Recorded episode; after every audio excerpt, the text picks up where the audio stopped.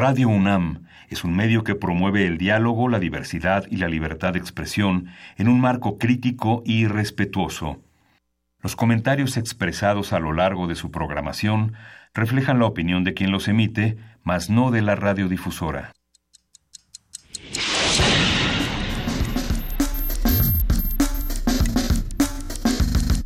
Primer movimiento. El mundo desde la universidad.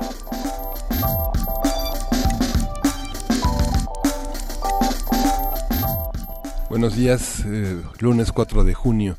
Son las 7.06 de la mañana y estamos ya en primer movimiento, Luisa Iglesias. Buenos días. Muy buenos días, Miguel Ángel Quemain, Juana Inés de ESA, ¿cómo estás? Muy buenos días. Muy buenos días, eh, Miguel Ángel, Luisa, a todos los que nos escuchan, a todos los que hacen posible esta transmisión. ¿Qué fin de semana? ¿Qué fin de semana? ¿Por dónde, qué, por dónde será que comenzamos? ¿Por el tema del volcán de fuego de Guatemala? Qué pues, volcán, ¿no? Sí, estábamos hablando fuera del aire de las imágenes y de y de cómo en buena medida hablaremos más adelante en este programa sobre lo que se tiene que hacer en materia ambiental y los y, y cómo una cosa es eh, la naturaleza y el lugar en el que en el que nos asentamos como comunidad y otra lo que hacemos con eso y cómo lo eh, cómo lo aprovechamos o cómo lo desoímos. Y en buena medida en Guatemala lo que pasó también es, es que con, con la gran cantidad de problemas de pobreza y de violencia que tienen, pues obviamente hay cosas fundamentales que se pueden evitar y que no se pudieron evitar en este pues ya, ya lo, hemos dicho en ocasiones anteriores con desastres naturales anteriores, eh, los desastres naturales no existen, son por supuesto desastres que tienen con decisiones humanas y una alta carga de desigualdad, lo cual es lamentable. No por ello eh, dejamos de mandar el abrazo solidario a todos nuestros amigos de Guatemala, eh, sobre todo a las 25 familias que han perdido en, esto, en estas últimas horas, pues a, seres queridos y esto es algo importante. Habrá que ver qué es lo que sigue ocurriendo en Guatemala. Casi dos millones de afectados. bien nada más, el, dato, dos millones de afectados. Yo tenía un dato completamente diferente. Hay, que, hay que revisar justamente eso. ¿Qué va a pasar con, con justamente, por ejemplo, el tema de la reconstrucción? Digo, ya, ahorita todavía se sigue viviendo esta tragedia, pero nosotros que estamos tan tan enfocados en las reconstrucciones, pues qué va a pasar Sí, Protección Civil del Gobierno Federal de Guatemala presumía que eran 653 mil este ya en albergues en las primeras en las primeras seis horas. Fue un desplazamiento. Es un, es un lugar que está a 50 kilómetros de la ciudad. Es un lugar muy comunicado. Este, prácticamente todos los poblados se puede descender de esas laderas por, por caminando por la carretera. Pues y estaban bañados de, de, polvo volcánico, ceniza. Es muy, son muy impresionantes las imágenes de este éxodo que pues no va a parar yo creo que en mucho tiempo. Imágenes violentas por otro lado también en nuestro país, lo que pasó en este fin de semana, el número de asesinados este fin de semana es desconcertante, es aterrador y sin embargo, a pesar de lo desconcertante y aterrador, muchos no parecen sorprendidos y parece que ya se ha vuelto la constante de nuestro país y en los últimos días de nuestra ciudad. ¿Qué vamos a hacer con esa violencia? Intentaremos resolverlo el día de hoy en este programa y tenemos mucho que contarles. Sí, vamos a, vamos a prácticamente, hoy concluimos la, agenda de medio ambiente, las líneas mínimas para el medio ambiente, la conversación con la doctora Leticia Merino, que es investigadora del Instituto de Investigaciones Sociales y coordinadora del Seminario Universitario sobre Medio Ambiente e Instituciones. Vamos a hablar sobre el capítulo tal vez que atraviesa todo derechos humanos. Sobre 52 propuestas que hace este seminario sobre medio ambiente para, se dice, bueno, si realmente están comprometidos, estas son las 52 cosas que hay que hacer, claro eh, son, son 52 cosas que se han olvidado durante los últimos cinco siglos, entonces pues sí va a tomar un poco de tiempo. Y las 53 que será voluntad política, a ver quién los escucha. Todas voluntad política, entonces voluntad política, eh, articulación, lo vamos a ir platicando. Tendremos también el Seminario Internacional Ciudades y Cambio Climático, hablando justamente de los mismos temas. Platicaremos con el doctor Giancarlo Delgado Ramos, coordinador del seminario e investigador del Centro de Investigaciones Interdisciplinarias en Ciencias y Humanidades de la UNAM. Sí, Vamos a hablar de las interacciones entre damnificados en la Ciudad de México y el gobierno local. Desde el fin de semana pasado se, desarrollaron toda una serie de acuerdos y consensos que van a comentar Francia Gutiérrez. Ella es habitante del multifamiliar Tlalpan e integrante de Damnificados Unidos de la Ciudad de México. Estaba justamente buscando el dato de en cuánto amaneció el dólar esta mañana, si no me equivoco eran 19.90. A ver, ahorita te Pero antes antes de generar el caos les vamos a ir contando que hoy vamos a hablar sobre la guerra comercial estadounidense, esto con el comentario de Andreu Espasa, investigador del Instituto de Investigaciones Históricas de la UNAM. Sí, información que tendremos que tener muy clara y conceptos que para los próximos días nos van a servir, sin duda. Juana Inés esa tiene la poesía necesaria hoy. Ya estamos. Ya estás más que lista, Juana Sí, traemos una, un muy bonito poema japonés con el que nos encontramos ayer. Y una música interesante. Qué bonito. El día de hoy también vamos a tener una mesa hablando de orientadores universitarios en el protocolo contra la violencia. ¿Funcionan estos protocolos? ¿Para qué funcionan? ¿Quién los usa? Eh, para ello hablaremos con Mara Muñoz Galván, asesora en violencia de género de la abogada general de la UNAM, y Anel Tagle Varela, ella es jefa en el departamento de área de género de la UAG Personas Orientadoras. Vamos a ver de qué se trata. Hay que decir, Luisa, tú que estabas, tú que sacaste el tema, yo no sé para qué sacaste el tema, de veras, porque el, el ¿Lo del dólar? El dólar está a la compra a 19.92. Ah, ah, ya está, era, según yo, estaba 19.90 hace como por lo menos una pues hora. sí, pero le cargaste el ojo y ahora 19.92. Hora más. Pues sí, bueno, justamente eso es lo que ocurre con las guerras comerciales y más cuando decimos, es que a nosotros no nos afecta porque no compramos tanto de esto, se nos olvida que transportamos, que movemos, que hacemos y por lo pronto ahí va el dólar y hay que tener cuidado también con el tema de las gasolinas. Agradecemos muchísimo al equipo guerrero de la producción de Radio UNAM, gracias Frida, que esta mañana... Gracias a todos. Es que dijeron todos, hay que despertarnos de buen humor y este fin de semana Gorilas sacó su más reciente canción, no es de ilustración, es Jack Black y esto es Humility.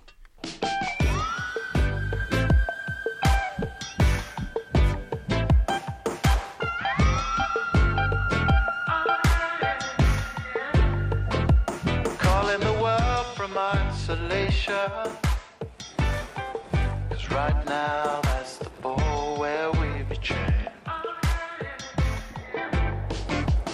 And if you're coming back to find me, you better have good aim.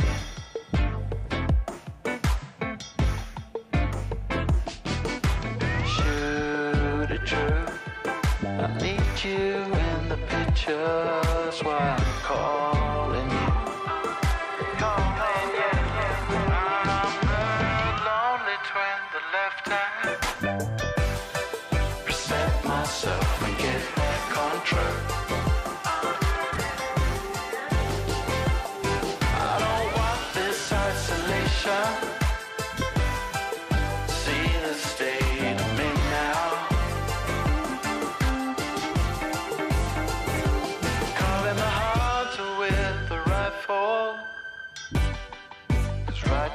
now, that's the ball where we be chained. Shoot it true. I want you in the picture,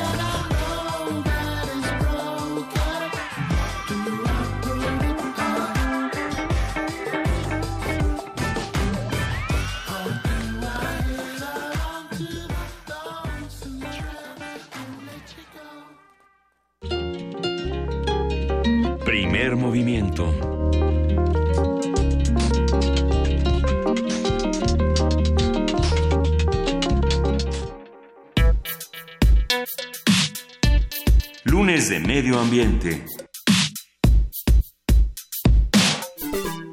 Según se afirma en la Agenda Ambiental 2018 del Seminario Universitario de, su Sociedad, Medio Ambiente e Instituciones, SUSMAI de la UNAM, los diferentes problemas ambientales de México han alcanzado un nivel muy grande, ocasionado un, ocasionando un daño a corto y mediano plazos en la calidad de vida de grandes grupos sociales y afectando también muchos procesos productivos de los que depende la economía y el acceso a servicios básicos.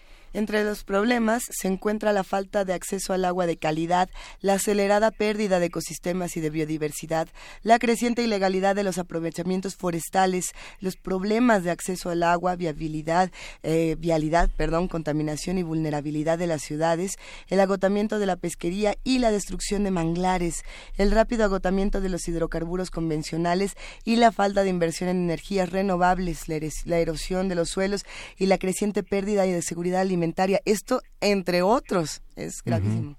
Todos son problemas urgentes que requieren ser considerados como prioridades nacionales para revertir las problemáticas y avanzar en las trayectorias orientadas al logro de la sustentabilidad. Conversaremos con los autores de la Agenda Ambiental sobre los mínimos necesarios y las líneas de acción en materia de rescate del medio ambiente en México. Está con nosotros en la línea la doctora Leticia Merino, investigadora del Instituto de Investigaciones Sociales y coordinadora del seminario del SUSMAI, coordinadora también de la Agenda Ambiental 2018. Buenos días, eh, Leticia Merino. Buenos días, muchas gracias por el espacio.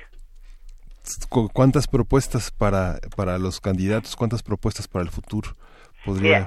Queríamos tener 10, luego nos salieron 20 y quedamos en 53, que son, suenan a, muchas, pero es, la verdad eh, son muchos los aspectos que atender, son muchas las urgencias y nos parecen compromisos mínimos para el presente y el futuro de, de quienes nos vayan a gobernar, o sea, que deben de asumir como compromisos con la sociedad eh, actualmente y con los que vienen. Son urgencias. En la última conversación sobre minería, simplemente en el terreno de la minería, 120 conflictos registrados en torno, en torno a la exposición a cielo abierto de la, de la minería. ¿Cuántos más conflictos en torno al agua, en cuanto al uso de suelos, a la conservación, a los bosques? Mira, no, no los tenemos cuantificados. Una de las de las iniciativas que queremos tomar en el futuro, una vez que pase el proceso de la elección, es hacer un observatorio ciudadano y académico de seguimiento a conflictos y de seguimiento a problemas. Ahorita nos parece que es momento de, de propuestas, de propuestas que deben derivarse en, en compromisos serios por parte de los candidatos y de quien sea gobierno, de sean gobierno.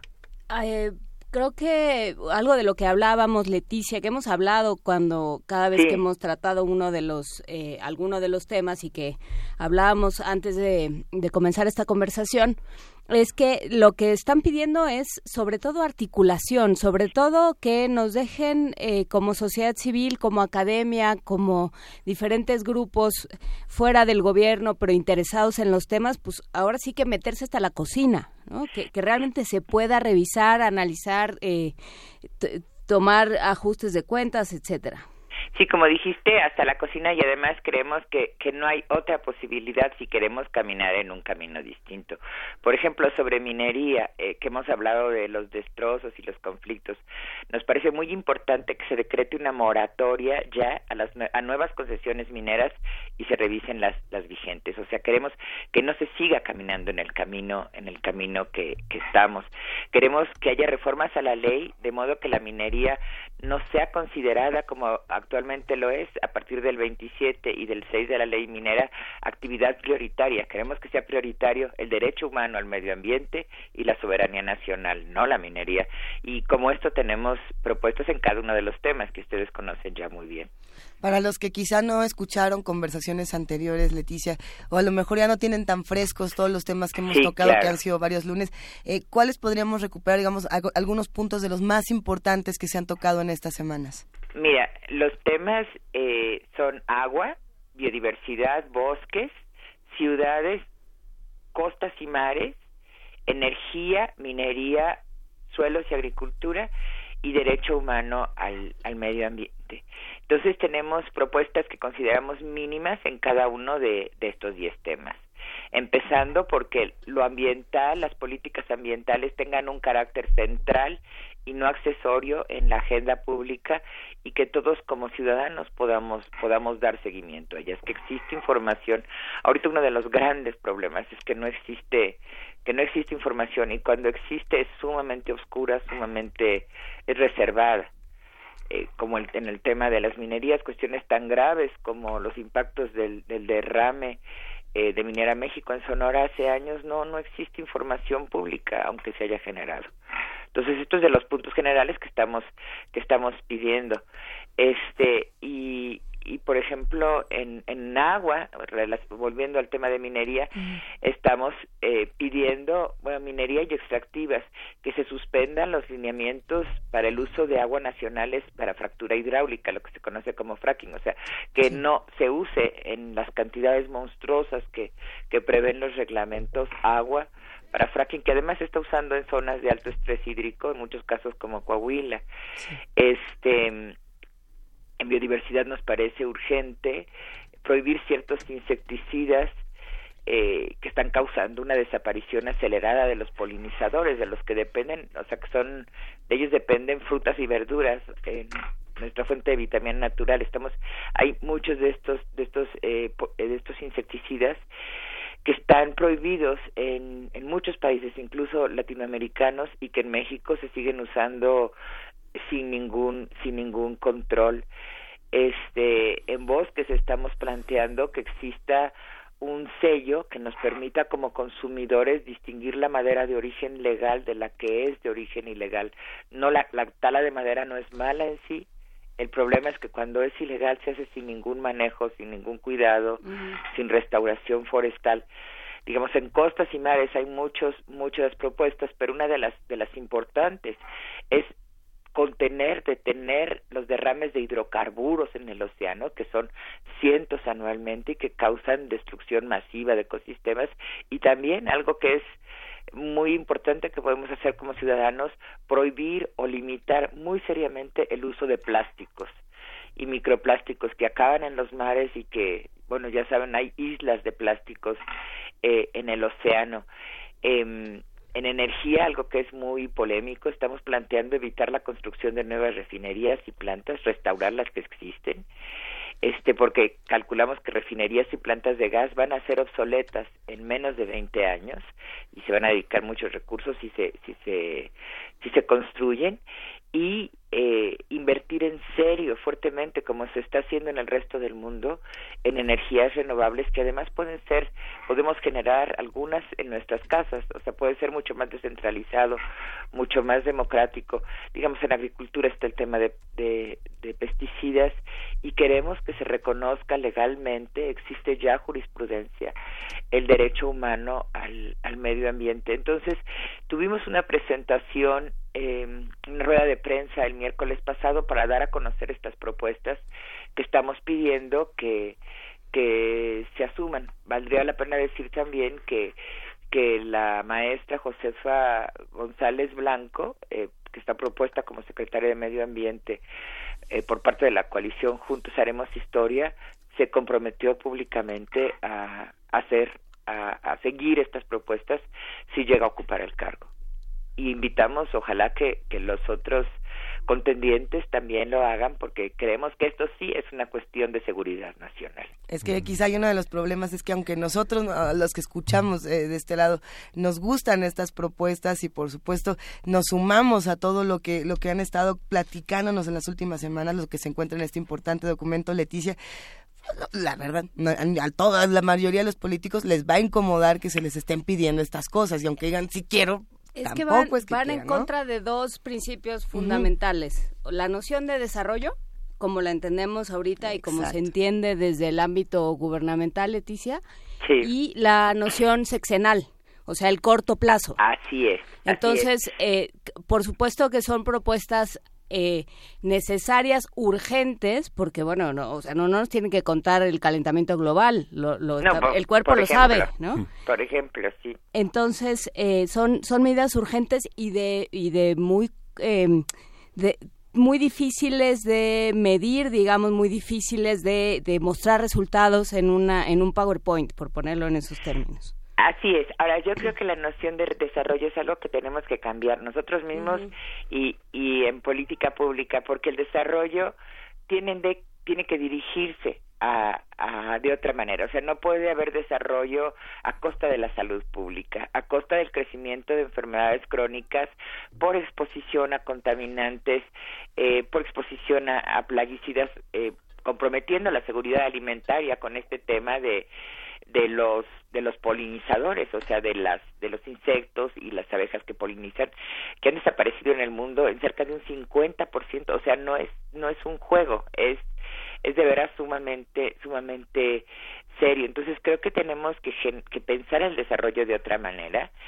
Eh, se está haciendo esto en otras latitudes, incluso en países como China, Brasil, Ecuador, que, que no son países países ricos, o sea, están girando porque el costo acaba siendo en el mediano o en el largo plazo mayor. Ahora, en el tema de salud pública, pues lo, lo asumimos los ciudadanos, pero vaya, es algo que, que cuesta al Estado y que cuesta a los privados el impacto de, del deterioro del deterioro ambiental el tema del agua digamos sin ser dramáticos la Ciudad de México en menos de 10 años puede vivir una crisis de agua como la que se ha vivido en Ciudad del Cabo donde ya no salen agua de la de las de las llaves donde se tiene que ir a recoger agua racionada a, pipas que controla el ejército en la época de sequía. O sea ya está pasando esto este y creemos que estamos en la rayita en el límite para tomarnos en serio. Ahora creo que como ciudadanos también tenemos que tener otra actitud pedir información asumir metas y exigir que se compren no en un PowerPoint como dices pero nos tenemos que poner a estudiar un poquito. Una de las también estamos sacando un documento de, de guía de buenas prácticas para ciudadanos este pensamos una de nuestras propuestas no solo es que no gastemos más agua sino que nos organicemos para exigir rendición de cuentas respecto al agua y cómo se usa.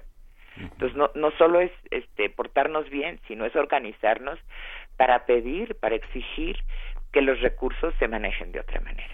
Cuando uno ve el paisaje enorme de, desigualdad y de abuso, este, a veces, a veces, a veces la, las, las previsiones para los ciudadanos resultan a veces, este, eh, no sé cómo calificarlo, de un poco, a veces son, son parte de la civilidad, son parte de, del amor que uno tiene que eh, expresar por el medio ambiente, por lo que lo rodea a uno, pero las medidas que se sugieren para los ciudadanos realmente frente a las mineras, frente a las privatizaciones del agua, son, son ridículas, ¿no?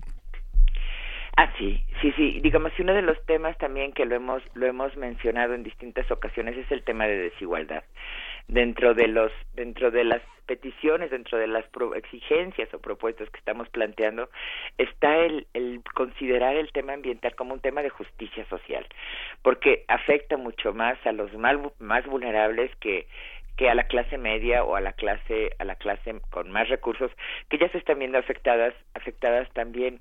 Este y aquí el tema yo creo que que es organización social. Por supuesto que que con todo lo importante que son las áreas naturales protegidas no vamos a resolver el problema del agua de la minería tóxica este estableciendo más áreas naturales protegidas únicamente. O sea aquí hay cosas mucho más cercanas y y que se han manejado de manera muy discrecional. El tema de privatización del agua es es fortísimo. Y quienes más pagan por el agua diez veces más son quienes menos tienen agua o sea, porque lo que lo que te cuesta una pipa es diez veces más, por lo menos, que el recibo del agua en promedio.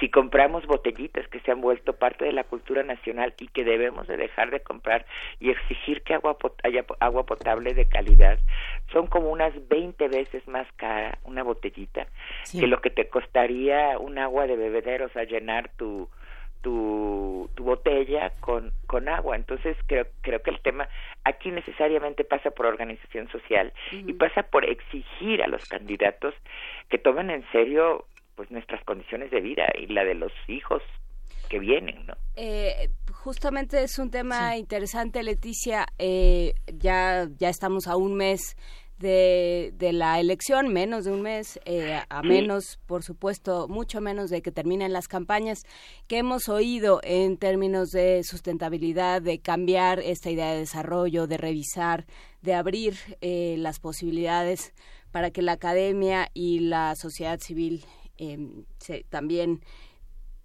formen parte de, de, este, de estas nociones de desarrollo.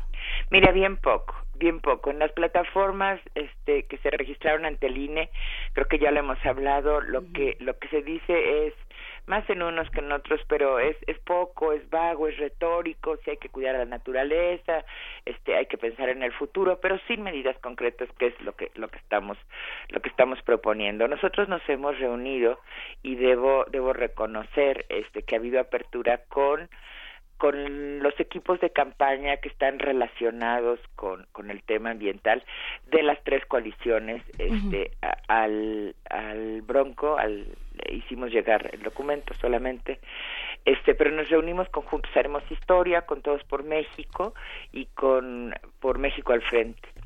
Eh, y hubo y hubo digamos se tomó nota eh, Haremos Historia. La maestra González Blanco se ha comprometido públicamente en un documento, pero ahora esperamos, o sea, quisiéramos tener con el tiempo se nos está viniendo encima, ya estamos en cuentas regresivas, quisiéramos tener compromisos más concretos que, que hacen falta, los invitamos a revisar nuestra página web del SUSMAI donde están donde está estos compromisos eh, mínimos pero quisiéramos que hubiera pronunciamientos claros en este sentido no vaguedades. Y pensamos que el debate del, del 12 de junio, digamos el 5 ya es mañana, es Día Mundial del, Medio Ambiente. Ojalá hubiera pronunciamientos en este sentido.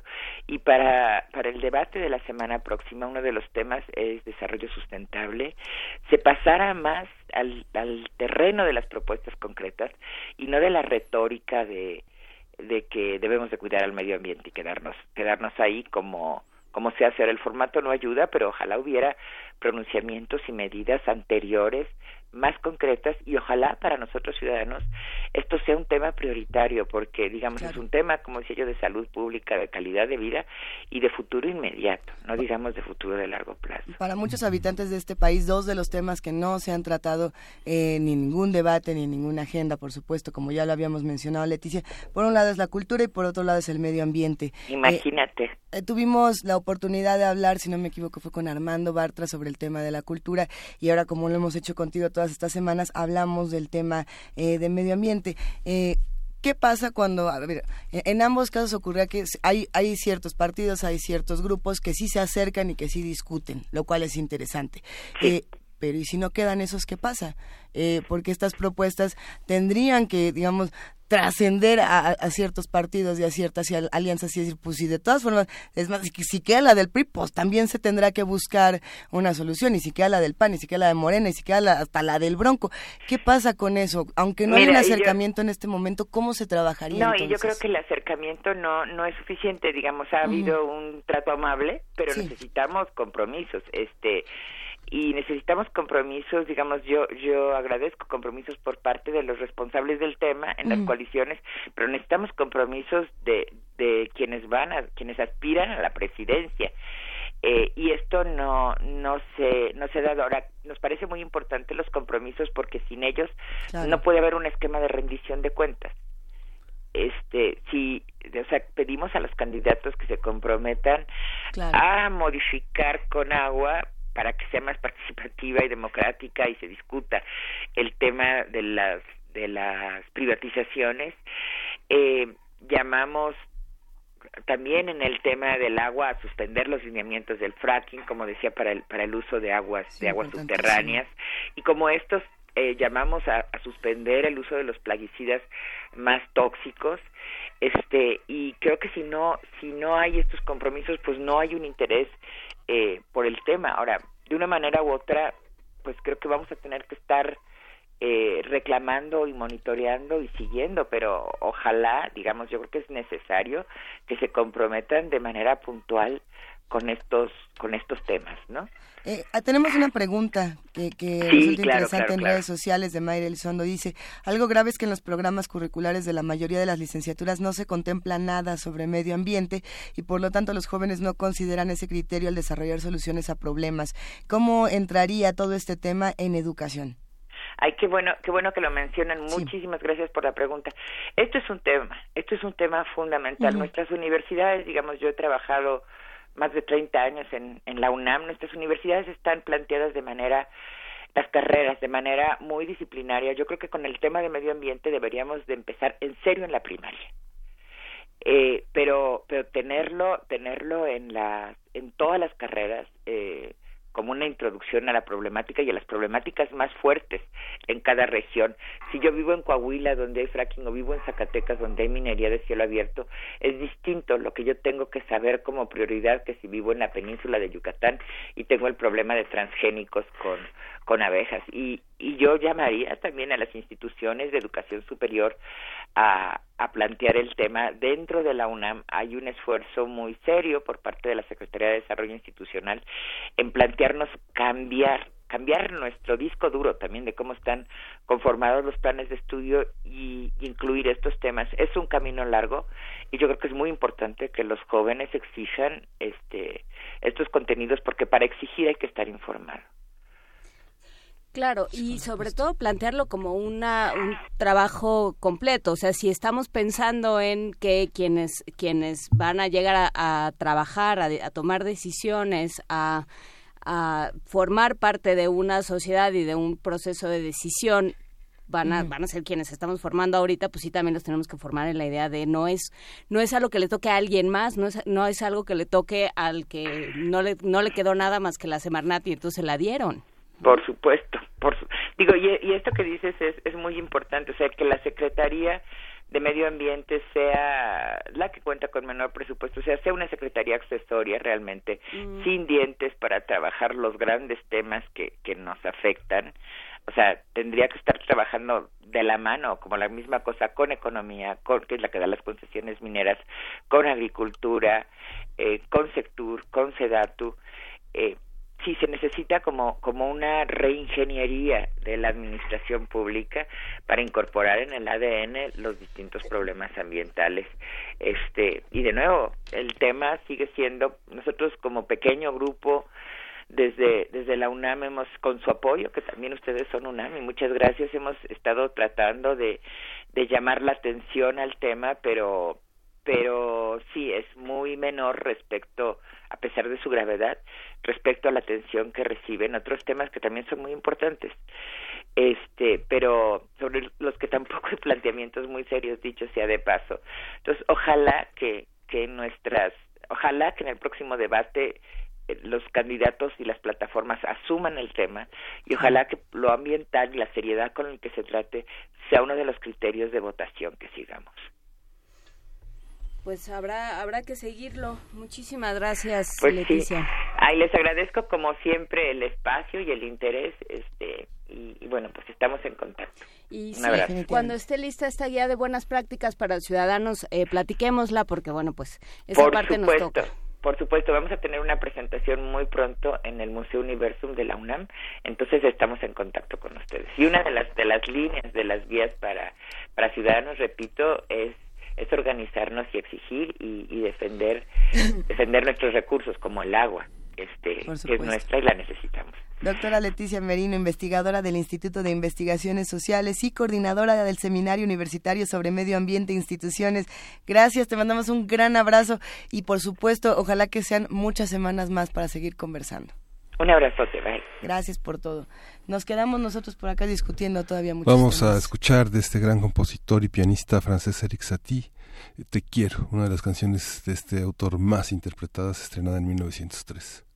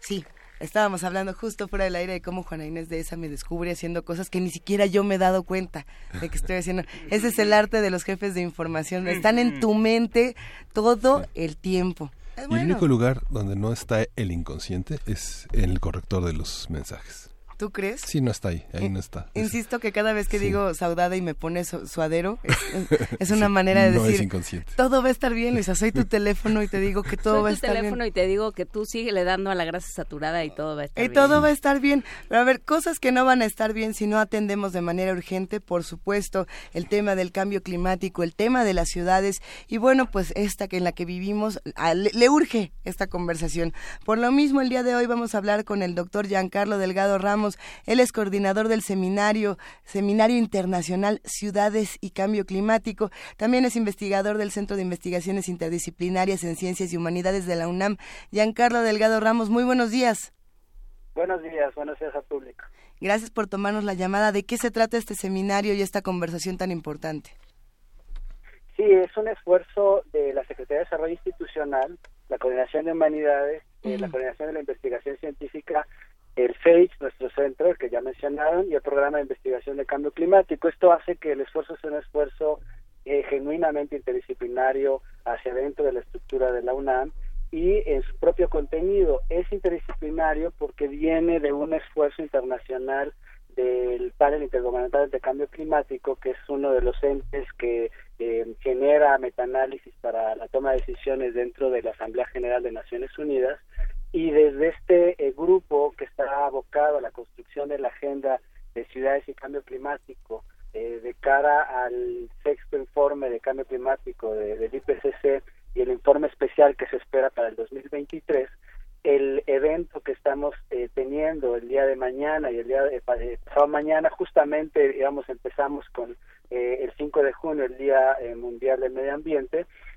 viene gente precisamente de este organismo, los encargados de los grupos de adaptación y mitigación eh, del IPCC, eh, pero vienen otros eh, actores importantes como el Pacto Global de Alcaldes, una coalición de, de, alcaldes de gobiernos locales a escala internacional que ahora están empujando una agenda de eficiencia energética a escala mundial para poder cumplir con las metas establecidas en el Acuerdo de París de no rebasar los dos grados centígrados entre otras como ICLEI, Cities Alliance, eh, el Estado de, eh, perdón, la Oficina de Planeación e Investigación del Estado de California, eh, la Comisión de Energía del Estado de California, tenemos la experiencia también del gobierno de Copenhague, que es uno de los que se reconoce como los más avanzados en, en, la implementación de política de sostenibilidad, cambio climático y resiliencia.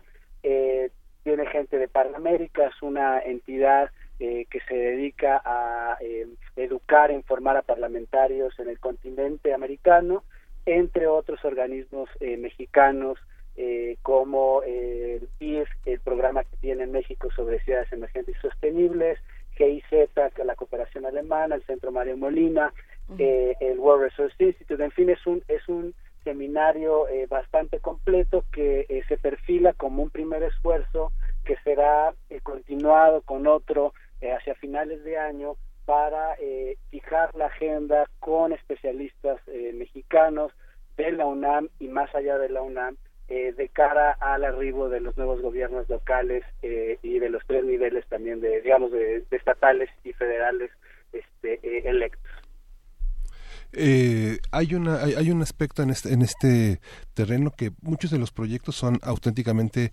originales, son eh, proyectos que encabezan equipos multidisciplinarios que normalmente uno no encuentra reunidos en una sola facultad o en, una sola, en un solo proyecto. Sí, así es. Eh, la formación incluso de, de la gente que, que, que ha sido invitada para este evento eh, y de la gente que, que, está dentro del equipo de asesoría científica de ciudades para el IPCC, eh, es gente que tiene formación tanto de las ciencias exactas y las ingenierías, eh, digamos desde ingeniería ambiental, arquitectura, urbanismo, hasta física de las altas energías a, a, ese, bueno, evidentemente sobre modelación de cambio climático, ciencias atmosféricas ciencias de la Tierra, eh, hasta pues eh, gente que está eh, formada en economía, sociología, eh, aspectos de, comportamiento del ser humano, que es muy vinculado al tema de la cultura, precisamente. Estamos justamente consultando eh, todos los temas que se van a tocar en el seminario. Estamos en la página www.sage.unam.mx para todos los que están interesados. Y, se antoja interesantísimo, por supuesto, este seminario. Hay una preocupación eh, general que se comparte tanto en los temas justo como, como en, redes sociales últimamente en este tema del cambio climático. Alguien por ahí en algún momento escribía, si, si en esta ciudad hacemos algo por el cambio climático, pero no se hace, por ejemplo, en Estados Unidos, donde el presidente piensa que el cambio climático no existe, estos esfuerzos se quedan en el vacío. ¿Esto, esto es cierto, doctor? ¿Realmente se quedan los esfuerzos que hacemos en el vacío o por lo menos por algo se empieza? No, ningún esfuerzo es menor. Este, cualquier esfuerzo individual eh, sea de, eh, de, una persona o de un gobierno local o, de otro nivel es importante. Lo que es cierto es que las ciudades son centrales para entender, pero también para atender el cambio eh, ambiental global, que esto incluye el cambio climático.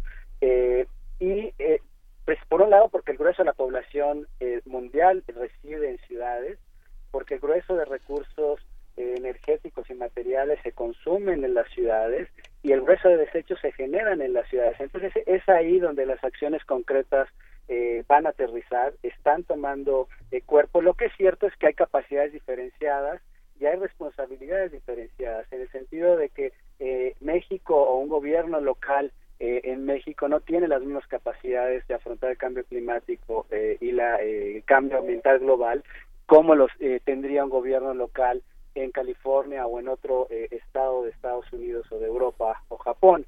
Esto es cierto. Por otro lado, eh, eh, uno de los grandes problemas y retos que tenemos adelante es precisamente la política ambiental y climática que tuvo un, retroceso muy grande en Estados Unidos y esa es una de las razones por las cuales invitó a la Oficina de Investigación y Planeación del Estado de California porque ha sido uno de los estados que ha hecho frente antes del arribo de Trump y hasta la fecha a la política este, anticlimática y de erosión de la regulación eh, que existía en Estados Unidos y que ha visto un retroceso como no antes en la historia de eh, la agencia ambiental de ese país.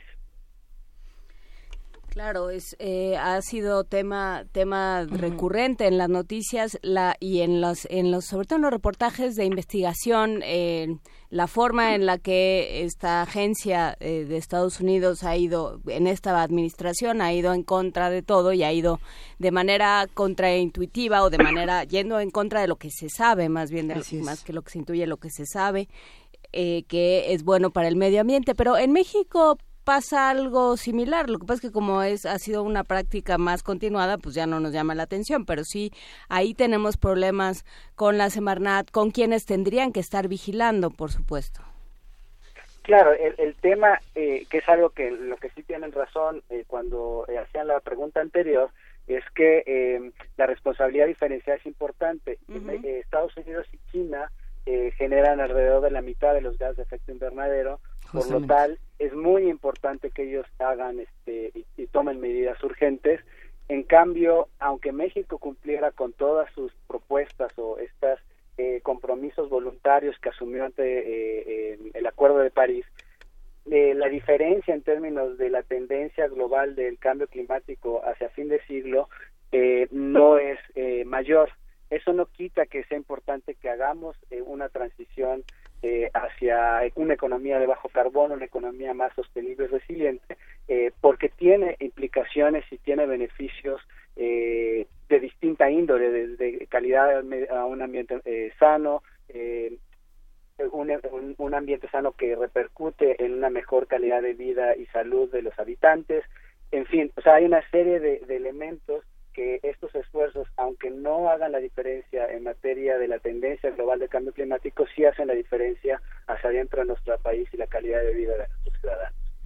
Justamente acabamos de concluir una entrevista con Leticia Marino el SUSMAI hablando de la relación entre ciencias sociales y medio ambiente y cuál es, cuál es la incidencia política de la investigación que ustedes, de, los trabajos que ustedes están exponiendo, ¿hay, hay, hay alguna respuesta? ¿Hay algún observatorio internacional que permita que las observaciones de mexicanos sean, eh, trasciendan a cuestiones normativas de observancia, de señalamiento al gobierno mexicano? Sí, eh, tiene, tiene dos impactos importantes. Como cuando yo decía que este evento eh, deriva de un eh, esfuerzo que se está haciendo desde el grupo de ciudades, el IPCC es una actividad de legado eh, apoyada y empujada por la UNAM, eh, significa que todo lo que se discute acá eh, se traduce en la construcción de una agenda de investigación que se está preparando de aquí al 2023. Entonces, esta agenda de investigación va a alimentar el proceso de investigación para eh, la toma de decisiones dentro de eh, la Convención Marco de Naciones Unidas sobre Cambio Climático. Entonces, esta es, esta es una incidencia. Por otro lado, tenemos eh, precisamente el día de hoy una actividad a puerta cerrada entre expertos que se denomina Diálogo Mexicano Talanoa, que es una discusión sobre las posibilidades de mejorar las los compromisos voluntarios del país, mejorar las acciones y proponer eh, alternativas hacia adelante eh, para que eh, México pueda tener una mejor actuación frente a, para hacer frente al cambio climático, tanto en materia de adaptación como de mitigación. Y esta agenda, este, este diálogo que tendremos el día de hoy resultará en una agenda, un informe con una agenda y puntos específicos de propuesta que no solamente estará disponible para, eh, digamos, los eh, gobiernos eh, próximos, sino también entrará al diálogo de Talanoa, que es un proceso internacional precisamente para mejorar todas estas propuestas que distintos países están haciendo en el marco del Acuerdo de París. esta reunión entonces será puerta cerrada. Sí, esto es el día de hoy. Eh, y el día de mañana, eh, 5 y 6, es, es, abierto al público, invitamos a todo el público eh, y aquellos que nos escuchan pero no puedan llegar eh, directamente a la sede, se transmitirá en vivo en la página www.tv.sage.unam.mx. Doctor, si tuviéramos que tener una, una recomendación para todos los que hacen comunidad con nosotros, a ver, de una cosa que pudiéramos hacer al día, una cosa que pudiéramos hacer hoy para que mañana, que es justamente este Día Mundial del Medio Ambiente, eh, pudiéramos notar un cambio, aunque sea mínimo. ¿Cuál sería esa recomendación para todos los que estamos de este lado que pudiéramos hacer en casa o de alguna manera, aunque sea platicar sobre el tema?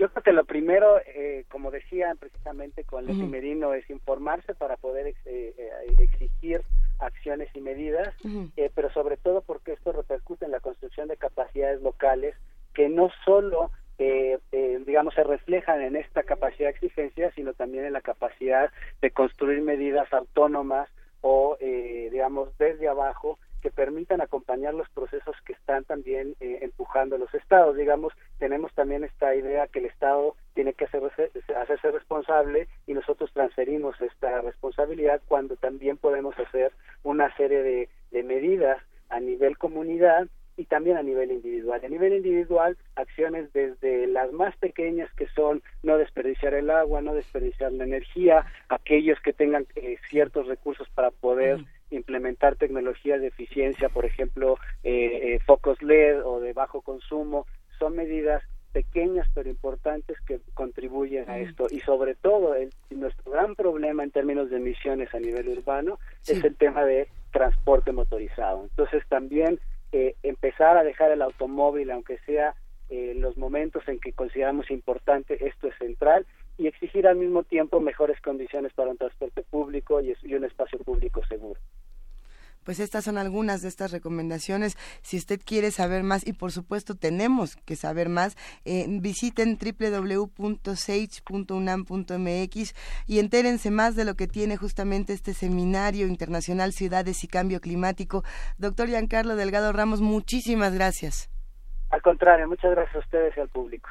Y bueno, ahí, ahí quedan estas recomendaciones. Otra de las recomendaciones que se está haciendo en, en campañas interesantes, Miguel Ángel Juana Inés, es esta, no, es que no sé si fue la ONU quien nos sacó este video viral que eh, de, de, una mujer que está, digamos, en una, eh, rompiendo una relación amorosa y cuando te das cuenta no, está, no es una relación amorosa con una persona, sino con su botella de agua, su mm. cuchara de plástico y todas estas cosas de mm. plástico que utilizamos en nuestra vida y dice, ya, No, no, no, tú soy yo, pero ya no podemos seguir así. Entonces, los que tengamos nuestra bolsita de plástico con nuestro tenedor desechable, con todas estas cosas, quizá podríamos cambiarlas por otras, como un consejo inmediato. los que llevamos cuatro meses usando la misma cuchara desechable sin usar agua para lavarla, ¿eh? ¿Qué eh. tal? Sí, no, bueno, ya Contribuyendo a nuestra microbiota, a ver qué tal. Bueno, vamos a, vamos a lavar esa cuchara desechable. vamos a música. ¿Qué vamos a escuchar? Vamos a escuchar del disco este Posesiones y Obsesiones de para, para el Dance Ensemble Shopping Cart de 2011.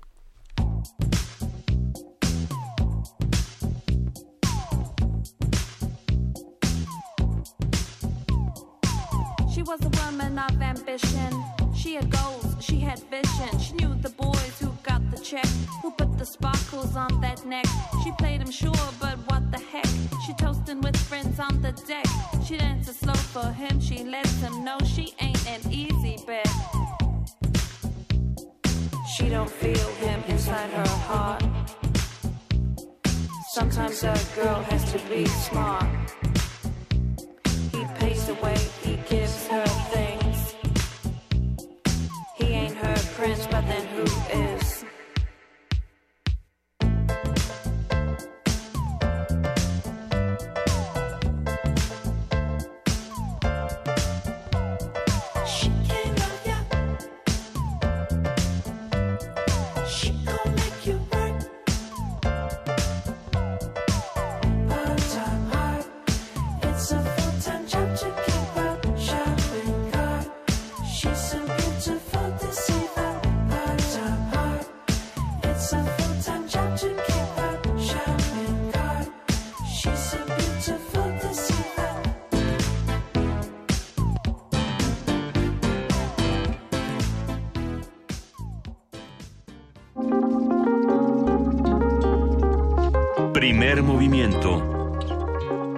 Hacemos comunidad.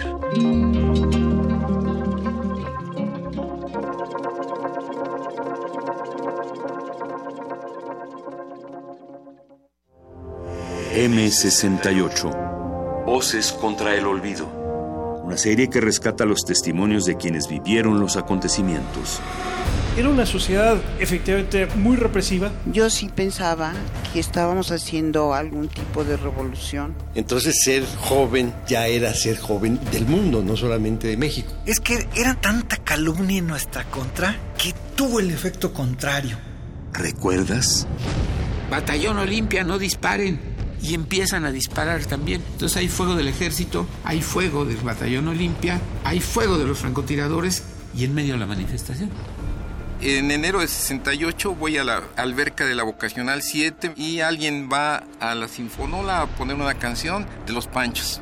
Termina en 68 y lo que estoy oyendo ya es a Jim Morrison. Comienza el 5 de junio. Acompáñanos todos los martes a las 10 de la mañana. 96.1 de frecuencia modulada. Radio UNAM. Experiencia sonora. Le preguntamos a los mexicanos, ¿quién piensan que ganará el Mundial? España. Francia. Brasil. Alemania. Inglaterra. Argentina. México. México. México. México. México. México. El México que ven los niños es el que todos debemos ver. El México de la paz. Y la confianza en nosotros mismos comienza el primero de julio. El cambio es Anaya. Movimiento Ciudadano. Habla Ricardo Anaya. Hace años se tomó la decisión de enfrentar al crimen, pero la violencia no ha parado. Al contrario, todos los días escuchamos casos de horror y de dolor por todo el país. Tantos que parece que ya no nos sorprende. ¿En qué momento nos acostumbramos a vivir así? En mi gobierno vamos a enfrentar al crimen pero con una nueva estrategia, donde la tranquilidad de tu familia será la prioridad. Este es el fin de la violencia. Vamos juntos a recuperar la paz. El cambio es Anaya. Partido Acción Nacional. La ciencia que hacemos. La ciencia que necesitas. La ciencia que aporta. La ciencia que somos. La ciencia que somos. Iberoamérica al aire. Una coproducción del Instituto Latinoamericano de la Comunicación Educativa, la Dirección General de Divulgación de la Ciencia y Radio UNAM. Mesas de debate, reportajes, noticias, entrevistas, efemérides y mucho más podrás escuchar todos los viernes a las 10 y media de la mañana. 96.1 de FM. Retransmisión domingos a las 9 y media de la mañana por el 860 de AM. Radio UNAM. Experiencia sonora. Todos sabemos que la delincuencia y el crimen han ido en aumento en la ciudad. Es porque el actual gobierno abandonó su responsabilidad. Regresó la corrupción y nos dieron la espalda. Solo con capacidad y honestidad lograremos una ciudad más segura. Vamos a modernizar el sistema de cámaras pasando de lo analógico a lo digital. Esa es la ciudad innovadora y de derechos que vamos a construir. Esa es una ciudad con esperanza. Claudia Sheinbaum, candidata a jefa de gobierno de la Ciudad de México. Innovación y esperanza. Morena. Nueva Alianza presenta una historia de la vida real. Papá, mamá, les presento a Andrés. Y quiero decirles que quiero vivir con él seis años. ¿Qué? Desde que yo soy muy chiquita está obsesionado por mí. Y pues quiero probar. ¿Probar qué? Algo nuevo. ¿Nuevo? Mejor diles tú, Andrés. No, no, no, con ese señor no quiero hablar. Pues qué tanto le prometió a mi hija. A ver. Hay elecciones en la vida que no tienen marcha atrás. Piénsalo bien. Perdóname, Andrés. Creo que lo voy a pensar mejor. Esta historia continuará. La Facultad de Medicina de la UNAM, a través del Departamento de Psiquiatría y Salud Mental, ofrece a la comunidad universitaria los servicios de su Clínica de Atención Integral para las Adicciones. De lunes a viernes de 10 a 18 horas. Para más información, comunícate al teléfono 56 23 21 27. O consulta la página www.psiquiatria.facmed.unam.mx.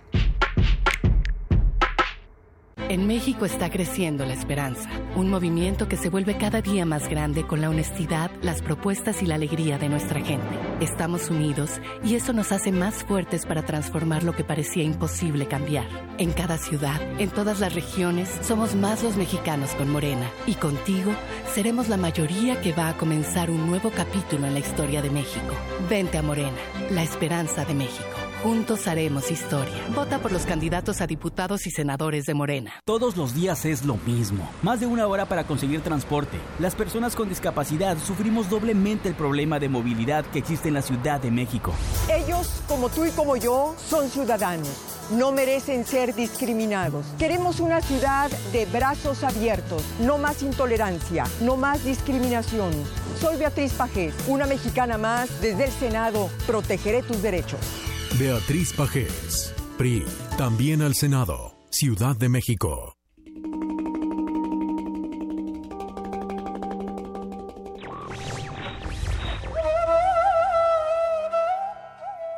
Dando libertad a los esclavos, la aseguramos a los libres. Abraham Lincoln.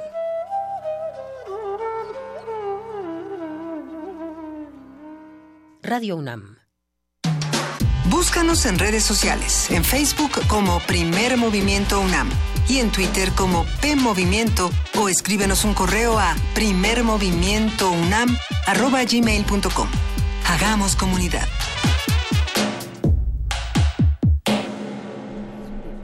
Nomás te partes un diente, Luisa. Son las 8 o 6 de la mañana y estamos en este lunes 4 de junio ya en primer movimiento en la, en la, en la transmisión no solo de Radio UNAM, sino de TV UNAM con eh, Luisa Iglesias. Buenos días. Buenos días, Miguel Ángel Quemain. Buenos días, Juana Inés. Sí, mastiqué un dulce muy fuerte y creo que me rompí dos muelas, dos de tres que ya... Una ya estaba rota, las otras dos son las que me acabo de... Me acabo de lastimar un poquito. Apúrate porque ya va a salir de vacaciones de odontología y a ver qué vamos a hacer. ¿Cuándo empiezan las vacaciones? Nada más para recordar. No, las vacaciones de la UNAM empiezan eh, coincidentemente el, bueno, el viernes 29. Ajá. El viernes antes de las elecciones, para que entendamos todos. Bueno. Pero bueno, por lo pronto vamos todos a trabajar. Recuerden que nosotros, eh, independientemente de los tiempos y los calendarios universitarios. Nunca descansamos. No, sí descansamos. sí, sí, ya. Pero, pero hacemos relevos. Sí descansamos. No, sí, la semana pasada algunos estábamos muriendo y el, equipo salió al rescate. Hay muchísimo que seguir conversando esta mañana. Gracias a todos los que están haciendo comunidad con nosotros. Hay por ahí algunos cumpleañeros a los que les mandamos muchos abrazos. Ahora les decimos quiénes. Hay también quienes dicen, a ver, pero que por qué no hablan mal de China. En efecto, eh, algo que no, no sé si se mencionó en esta conversación fue que justamente Estados Unidos y China son los dos países que producen, eh, digamos, eh, mayores niveles contaminantes. Según yo sí se mencionó. se mencionó. Mariano Huerta ayer fue su cumpleaños, nos piden una canción, vamos a ya ya pasamos su petición a la gerencia, como dirían los clásicos. Este, no sabemos qué va a suceder. Pero bueno, creo que le dijo Vania que la canción se va el viernes de complacencias. Pero el viernes ya no es su cumpleaños. Siempre es su cumpleaños, siempre hay algo ah, dice Frida que... pero además es, es, una canción de, de A Perfect Circle y si, si, no, si es de A Perfect Circle la canción que pide, si se me permite un brevísimo comentario al respecto, hay un festival de, de música alternativa llamada Force Fest, el cual el día de hoy tiene su preventa, igual que muchos otros festivales que no todos necesariamente tienen que ser organizados por OCESA. Gracias y al fin no, no monopolizar eh, el mundo de la música. Y justamente la banda alternativa de, de A Perfect Circle, llamada Tool, esta banda de Maynard James Keenan, posiblemente es el, el gran estelar de este festival. Todavía no lo anuncian y si no me equivoco lo van a anunciar antes del viernes. O sea, van a que podríamos festejarlo. Sin dar el cartel. Esa es lo que ahora se hace con estos festivales. Eh, se ha realizado con el festival Notfest, con el festival eh, Hell and Heaven Fest, con los de rock más que con, con los de pop. que uno va y a ver qué y a ver qué sale. Pues generalmente ya si te sigue la tambora, pues allá tú. Hay, hay una tendencia interesante, ¿no? Decía, a ver, eh, hemos visto que en los últimos cinco festivales se presentan estas bandas, entonces revisa y también es parte del, del, de la tradición de, de, los que eran justamente admiradores de las viejas estaciones de rock y, y, que decían, a ver, yo puedo ver, por ejemplo, que el tour de qué banda les gusta, la que quieran, el de Nine Inch Nails, por ejemplo, que viene al Corona Capital. Eh, digo, yo veo que Nine Inch Nails tiene su tour de Estados Unidos, eh, Latinoamérica, y más o menos puedo calcular que va a estar en Texas, el día que viene más o menos el Festival Corona y entonces los fanáticos empiezan a ver y dicen, a mí se me hace que esta banda va a participar en este festival. Y eso es un poco también de la emoción justamente de, de ver a muchas bandas reunidas en un espacio tan grande. Ahora habrá que preguntarnos cómo va a estar la seguridad, cómo vamos a apoyar a la comunidad que vive en estos otros lugares, que no se trate nada más de la fiesta por la fiesta y la basura por la basura, ¿no? Pero bueno, que ese ya, nada más porque ya va a ser el Día del Medio Ambiente y hay que hablar de, de todos esos temas. Pero pues sí, que se quede la canción para el viernes. Hay que decir que, ahora que hablabas tú del Día del Medio Ambiente, que se, que se celebra mañana, o bueno, que se, que se conmemora mañana, eh, estuvimos hablando con la gente del SUSMAI, del Seminario Universitario sobre Medio Ambiente, Academia e Interinstitucionalidad, o algo así, Seminario Universitario sobre Medio Ambiente e Instituciones. Hay que decir que... Eh, que estuvimos platicando con Leticia Merino, su titular, y eh, pues nos dio 53 líneas de acción que se están pidiendo para los candidatos. Lo mínimo que se tendría que hacer y que se tendría que contemplar, no durante el, sexenio y varios más, pero a partir de mañana, ¿no? Y vale la pena revisarlos, no sé si ya están en redes eh, valdría la pena revisarlo para eh, pues para saber bien también qué es lo que debemos exigir cómo nos debemos deportar y de qué hablamos cuando hablamos de urgencias ambientales Miguel Ángel Sí, justamente, y hablamos con Giancarlo Delgado Ramos, que organiza el, este Seminario Internacional de Ciudades y Cambio Climático, que se complementa con esta visión intelectual, artística, cultural de el medio ambiente y el cambio climático, las sociedades en cambio que prácticamente afectan a, todo el planeta, con una gran cantidad de investigadores, de pensadores que trabajan eh, interrelacionados en proyectos que se, se tocan de una manera transversal. Muy, muy, muy interesante. Vale la pena descargar el podcast. Empezaremos esta segunda hora con música. Tendremos un poco de música para seguir hablando de todos estos temas. Vamos a escuchar al cantautor, arreglista y compositor colombiano Juan Pablo Vega, un treintón que tiene muchísimo éxito con De hecho, sí es un treintón con mucho éxito. Alejandro Sanz, Paulina Rubio, toca, toca con muchos de ellos. Y vamos a escuchar de las olas. Anda, vamos a ver.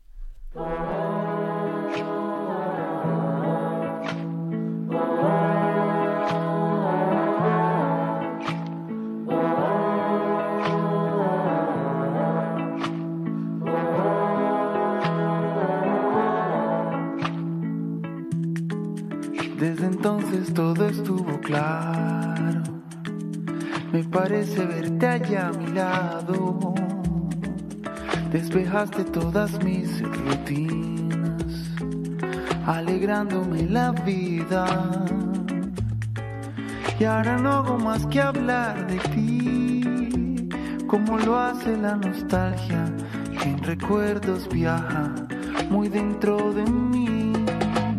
Las olas viajan hacia ti, me llevan junto a ti y vuelvo a sonreír.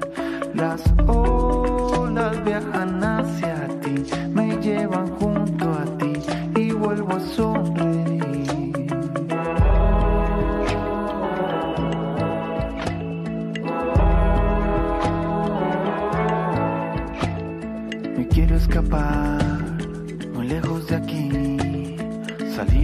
un rastro de ti. Te quiero abrazar, mas nunca olvidar como lo hace la nostalgia que en recuerdos viaja muy dentro de mí.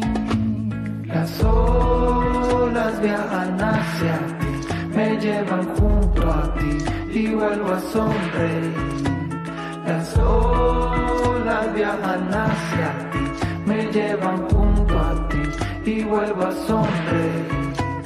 Las olas viajan hacia ti, me llevan junto a ti y vuelvo a sonreír. Las olas viajan hacia ti, me llevan junto a ti y vuelvo a sonreír. Me quiero escapar muy lejos de aquí, salir a buscar rastro de ti. Te quiero abrazar, mas nunca olvidar como lo hace la nostalgia que en recuerdos viaja muy dentro de mí.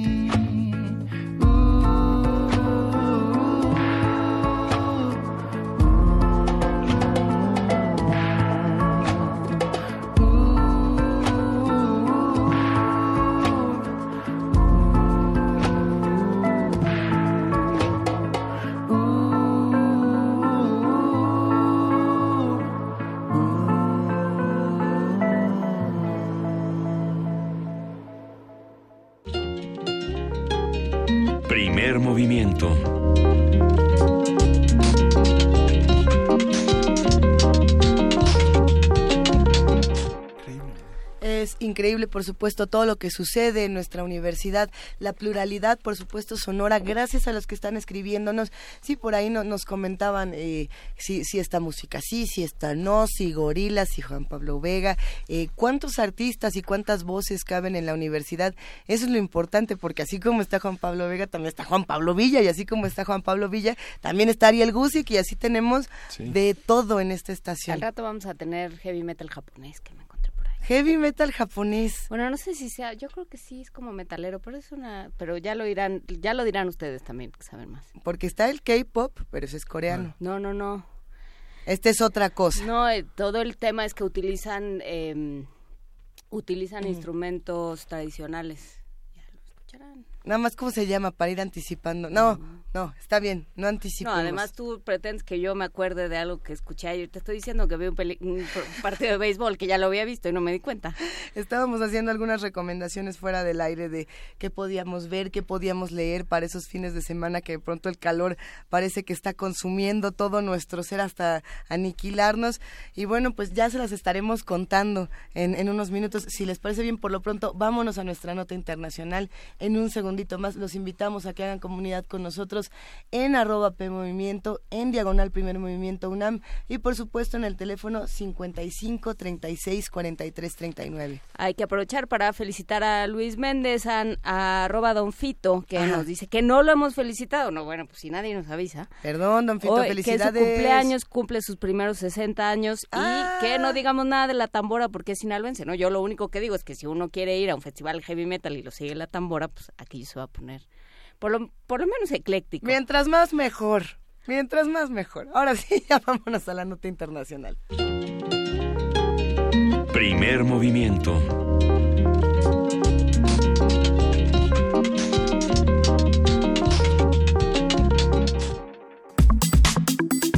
Nota internacional. El gobierno de Estados Unidos impuso aranceles a las importaciones de acero y aluminio procedentes de México, Canadá y la Unión Europea. El impuesto es de 25% para el acero y 10% para el aluminio.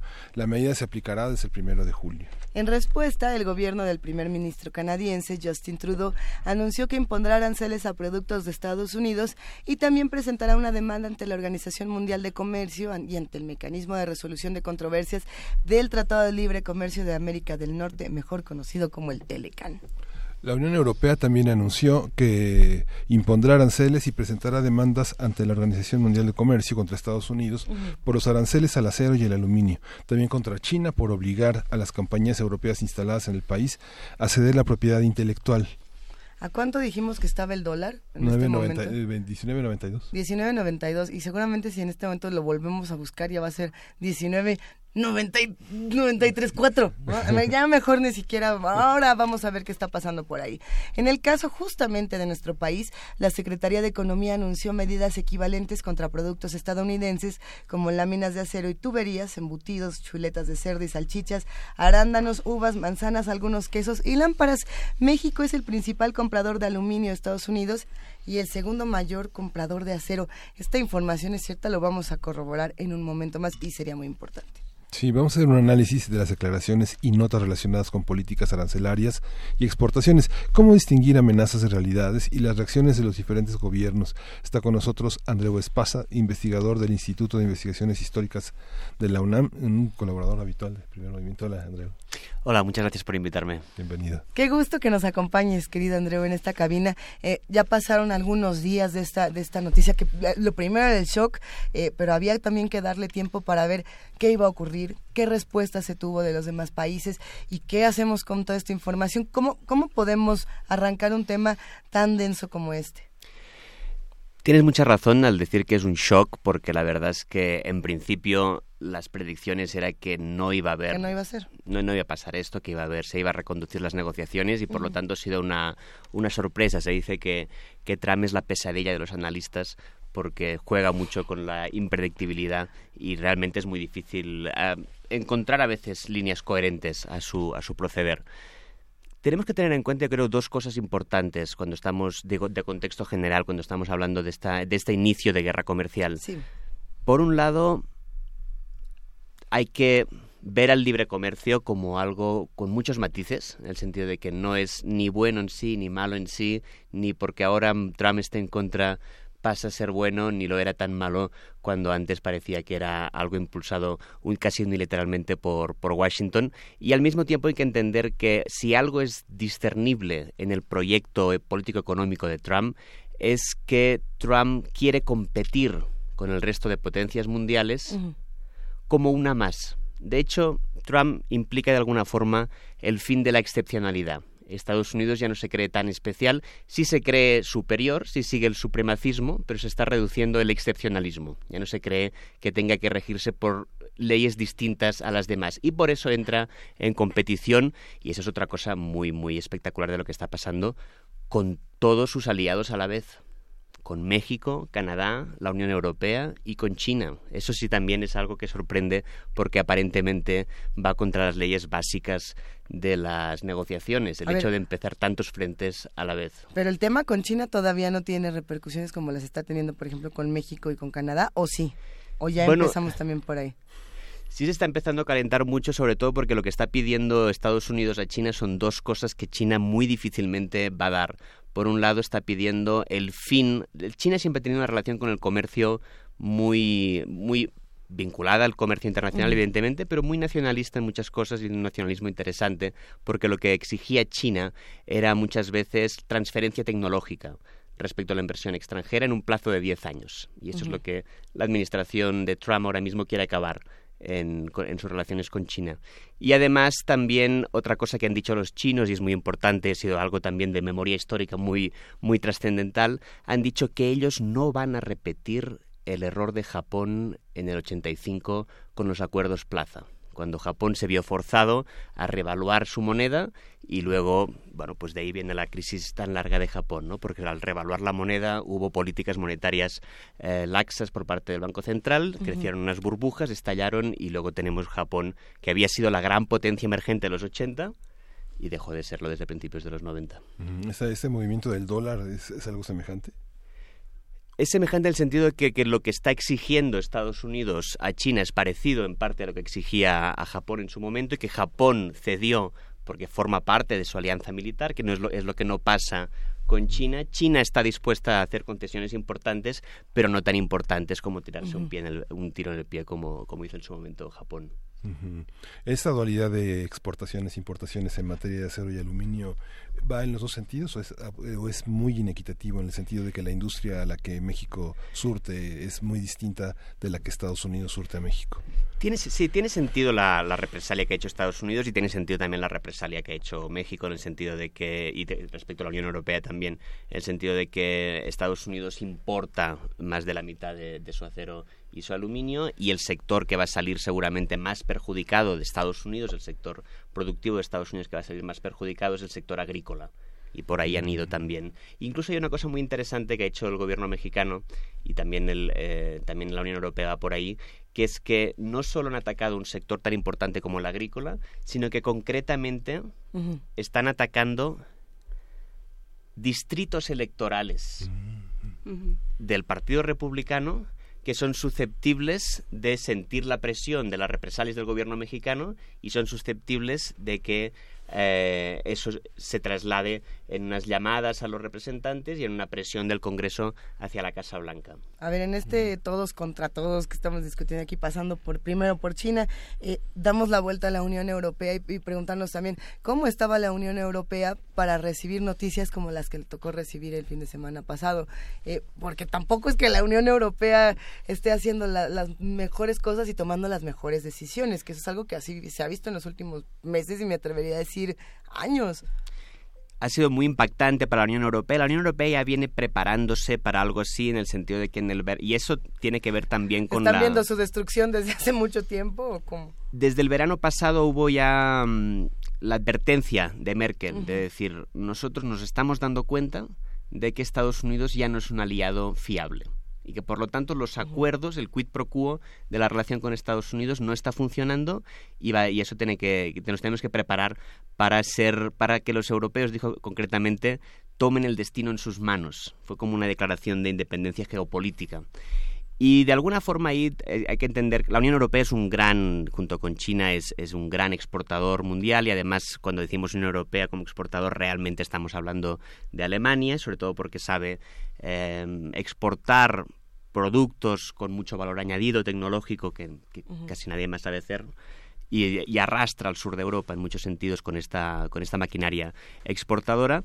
Y en relación a Estados Unidos es importante tener en cuenta que el pacto hasta ahora era que Estados Unidos tenía unos fuertes déficits comerciales y a cambio el resto del mundo aceptaba el dólar como moneda de reserva internacional.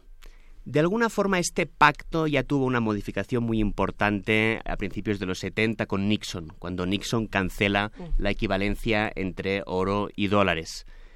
Y ya en ese momento Nixon consideró que al hacer esto iba a demostrar que no hacía falta estar vinculado al oro para que el dólar fuera la principal moneda. Y de alguna forma la historia le dio algo de razón y, y se puede interpretar que Trump está haciendo la misma apuesta. Está apostando al hecho de que aunque se acaben estos pactos por los que Estados Unidos permite déficits comerciales a cambio de que el dólar sea la moneda de reserva internacional y se financien estos déficits comerciales, si se acaba esto, igualmente cree la administración Trump el dólar va a seguir siendo la moneda de reserva internacional.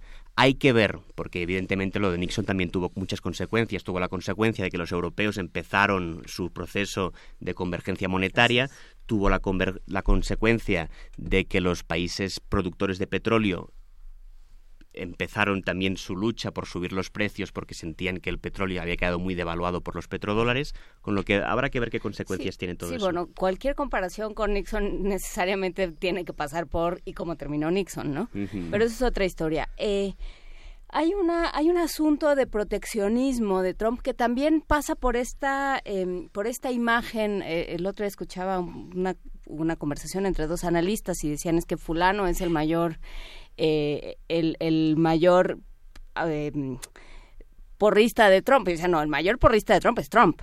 Este, hay una cosa de proteccionismo que pasa por una soberbia enorme de decir yo lo puedo arreglar todo y yo voy a acabar con años y años en los que se nos ha eh, en los que se ha abusado de nosotros ¿no? ¿por qué se compran eh, su problema con los alemanes fue se, se concretó en por qué compramos eh, automóviles alemanes, por qué importamos automóviles alemanes y nosotros los hacemos. O sea, sí tiene una cosa muy del pasado, muy de los años 50, que ya no funciona en una estrategia global, sobre todo en una estrategia, eh, no sé cómo lo veas tú, eh, que, se, que se juntan y se, y se confunden la geopolítica con la economía. Entonces, Estados Unidos ha permitido y ha dado prebendas y ha, em, negociado teóricamente de manera desventajosa para sí, adquiriendo al mismo tiempo un montón de poder y un montón de, em, de, jerarquía sobre otros países. Entonces, al, momento en que Donald Trump lo ve como, como si fuera un tendero y dice, este, no, me estás vendiendo muy caros los frijoles y entonces no me salen las cuentas, yo voy a cosechar mis propios frijoles, pues entonces ya toda la, el esquema geopolítico se viene abajo también. Se resiente muchísimo y tiene que ver con que Trump tiene que responder a una base, a una base electoral a la que se han hecho promesas y también efectivamente tiene mucho que ver con esta nostalgia por el pasado económico de Estados Unidos porque hay que tener en cuenta que a principios de los 60 uno de cada cuatro trabajos en Estados Unidos era un trabajo del sector industrial muy bien pagado.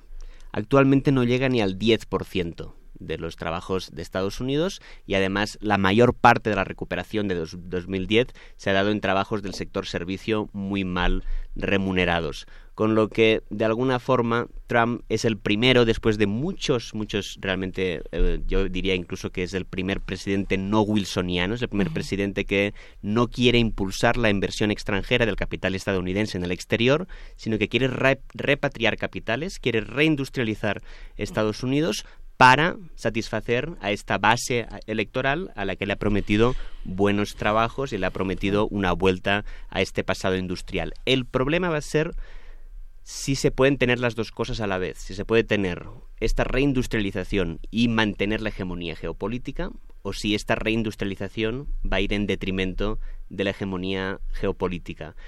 Lo que más o menos ha dejado entender la administración Trump es que le gustaría mantener las dos cosas, pero en cualquier caso, si se tiene que prescindir de una de las dos, está preparada para prescindir de la hegemonía geopolítica. No quiere la hegemonía geopolítica a este precio. Cuando ha sido la, la, marca central del expansionismo propagandístico la inversión fuera de Estados Unidos, digamos, la llegada de otras empresas ha sido la ambición, no sé, de Alemania en América Latina, las giras de los primeros ministros para que no solo se conozca la industria, sino el idioma, la cultura del gobierno francés, porque se conozca la, la historia, la cultura. ¿no? Sin duda. Eh, Estados Unidos se repliega en ese sentido. Se repliega y además reproduce una época siempre los paralelismos históricos son algo forzados, pero sí se, sí se reproduce una época después de la Primera Guerra Mundial en la que sí hubo en parte, no en el caso de la inversión extranjera, pero sí en el caso de la gestión de la hegemonía geopolítica, un replegamiento que implicó un caos que fue uno de los motivos por los que se precipitó la Segunda Guerra Mundial. Eh, eh, estos temas están interesantísimos. Preguntábamos si teníamos más tiempo porque todavía nos falta Canadá, todavía nos falta México y nos falta el futuro de este terrible... este fin de semana? ¿Qué pasó este a ver, ¿Qué les si empezamos con, con el tema de Justin Trudeau para ir acercándonos más a nuestro país y llegar justamente al fin de semana? Vámonos con Canadá. Bien, ah, de nuevo, la sorpresa con Canadá es eh, el carácter de alianza tan intenso. Y además no solo el carácter de alianza intenso que se está cuestionando con estas medidas, sino el hecho, y aquí también otra vez de alguna forma ha desconcertado a, sus, a los analistas y a los críticos, de que hay un principio en la política exterior económica y sobre todo en la política interior de la administración Trump, que es el principio del prejuicio racial y uno no se imaginaba que los canadienses se iban a tratar igual de duros. Uno imaginaba que en principio iban iba a ser iba a ir por partes, ¿no? Iba a tener un trato muy duro con México y luego iba a reajustarse con Canadá y con la Unión Europea. Acuérdense. había una serie de memes de Justin Trudeau literal con esta cara de corazón roto de pero ¿por qué a mí? Que bueno, Justin Trudeau pues, a ti también te toca, ¿no? Pero, pero ¿qué pasaba justo con esa sorpresa de realmente nadie esperaba que a Canadá le tocara como le tocó? Nadie esperaba sobre todo que que fuera todo a la vez. O sea, que fuera un, contra todos al mismo tiempo. Y es realmente difícil imaginar qué lógica puede justificar una estrategia de este tipo. en el caso de Canadá, además. Una lógica hospitalaria. Sí, claro, claro, claro. Sí, de justicia. Sí, pero, pero ¿cómo? A ver, ah, en principio, hay, una historia, hay una historia larga con Canadá porque fíjense que incluso a principios del siglo XX estaba la idea de que eh, el presidente Taft, que estuvo del 8 al 12, tenía la idea de que em, la firma del acuerdo comercial con Canadá y la justificó así ante su opinión pública y fue un fracaso luego porque fue demasiado explícito. La firma de un acuerdo de comercio con Canadá iba a ser el preludio de la anexión de Canadá a Estados Unidos.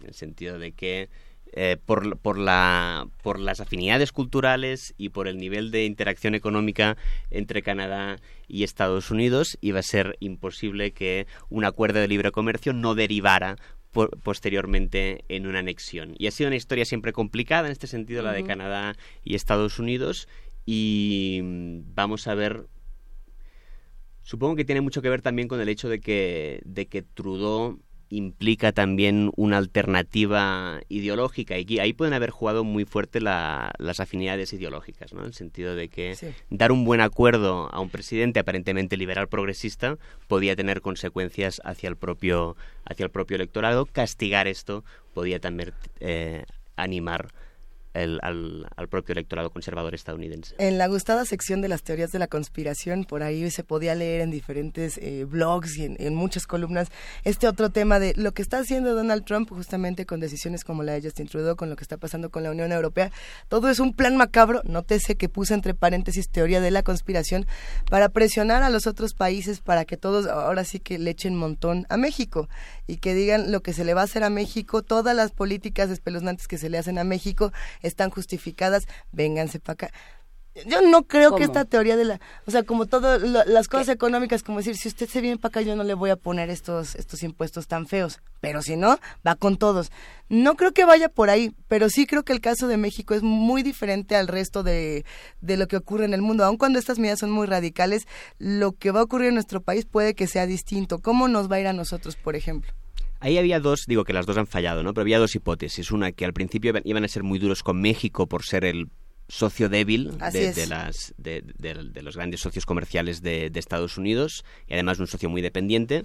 Y la otra era que iban a ser duros con China porque China es la que, a pesar de que cumple con los márgenes que permite la Organización Mundial del Comercio, tiene muchas prácticas nacionalistas de subsidio, tiene ahora el plan eh, Made in China 2025, que consiste en hacer un paso de gigante en la, en la tecnología china, en, empezar a producir muchísimo más productos de valor agregado. En el caso de México, que yo por lo que he hablado con economistas y financieros que estaban eh, vinculados, que estaban siguiendo muy cerca esta negociación, ha habido mucha sorpresa y ha habido mucha sorpresa porque todo el mundo entendía que la racionalidad era conseguir un acuerdo que salvara la cara para las elecciones actuales y para las de noviembre.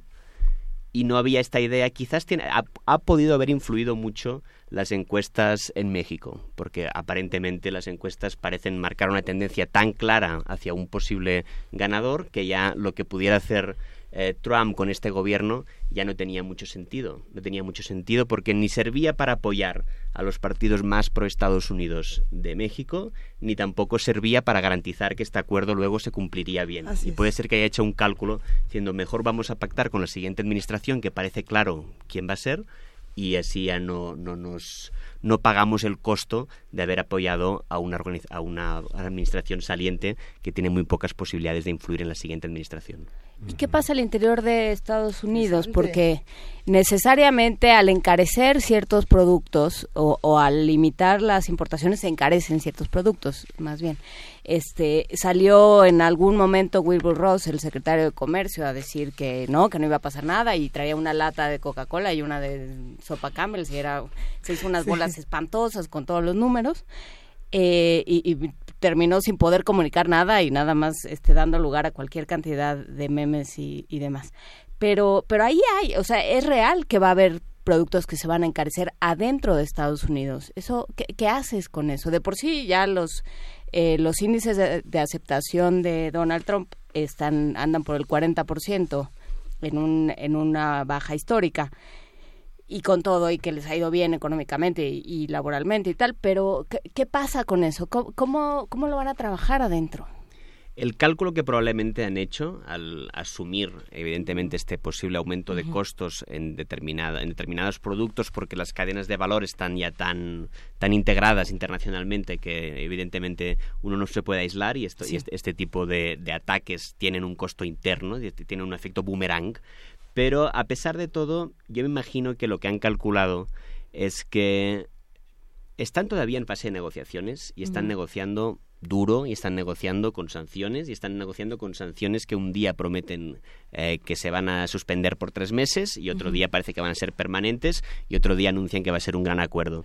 Y lo que creo que ellos tienen muy presente es que tienen margen porque la inflación en Estados Unidos no deja de ser baja con lo que pueden absorber el golpe inflacionario que puede tener esto, con la promesa de que actualmente la preocupación de la mayoría de los ciudadanos estadounidenses y de los ciudadanos estadounidenses que han votado por Trump en estos distritos más castigados por la crisis es que es un precio que se puede pagar ante la perspectiva de creación de empleo mejor remunerado. ¿Qué pasa con los ciudadanos mexicanos, por ejemplo? Eh, parte de lo que nos escriben en, redes sociales, parte de lo que se escribió eh, este fin de semana era, eh, la gasolina va a subir 500%, los impuestos se van a poner de locura, el dólar va a subir a 50 pesos, nos vamos a quedar sin trabajos, no vamos a volver a comer carne de cerdo jamás, las latas, justamente los impuestos del acero. ¿Qué va a pasar con, ahora sí que los que estamos aquí? con todos los que estamos sentados aquí conversando. Yo no sé si tiendo a ser demasiado optimista, pero creo que se abre una ventana de oportunidad.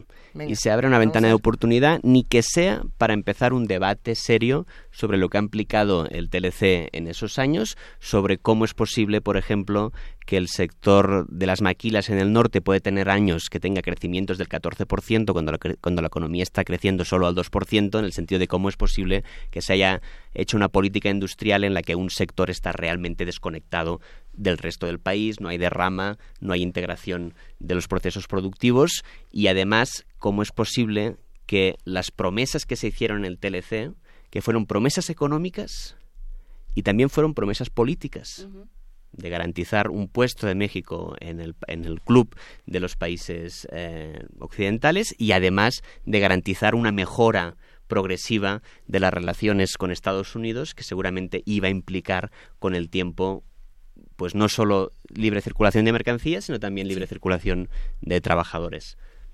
Es un momento yo creo espléndido para que y además en campaña para que el debate público se eleve, se sofistique y se mejore la percepción y la vertiente deliberativa del proceso democrático mexicano.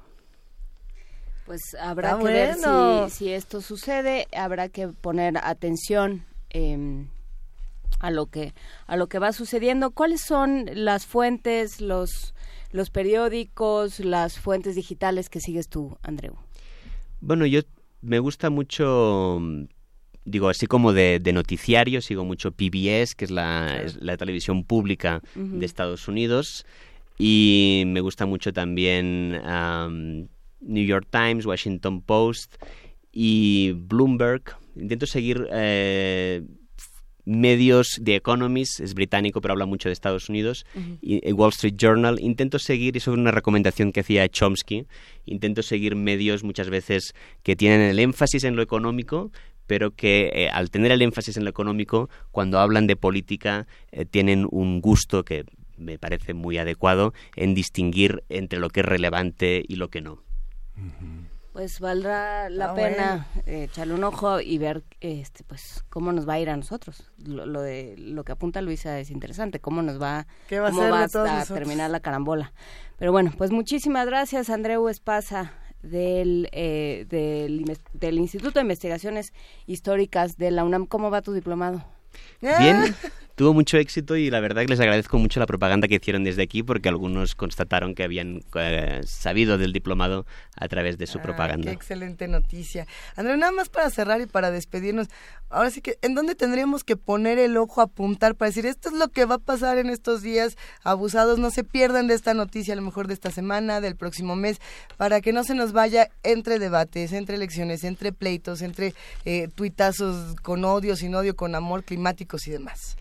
Bien, la verdad es que, digo, ¿O es difícil de predecir teniendo a Trump? Yo justamente haría la contra, digo, justamente estamos en una vorágine de actualidad que nos marea tanto y que nos, y nos tiene tan desprevenidos que justamente recomendaría quizás al contrario, ir un poco a libros de análisis y a, perspectivas generales, contextos generales, porque seguro que la vorágine nos, nos atrapa, pero y, mejor que nos atrape con perspectiva, con contexto. Ah, siempre es un gusto tenerte en la cabina, Andreu. Muchísimas gracias. Muchas gracias por la invitación. Cerramos esta conversación con un poco más de música. ¿Y qué nos toca?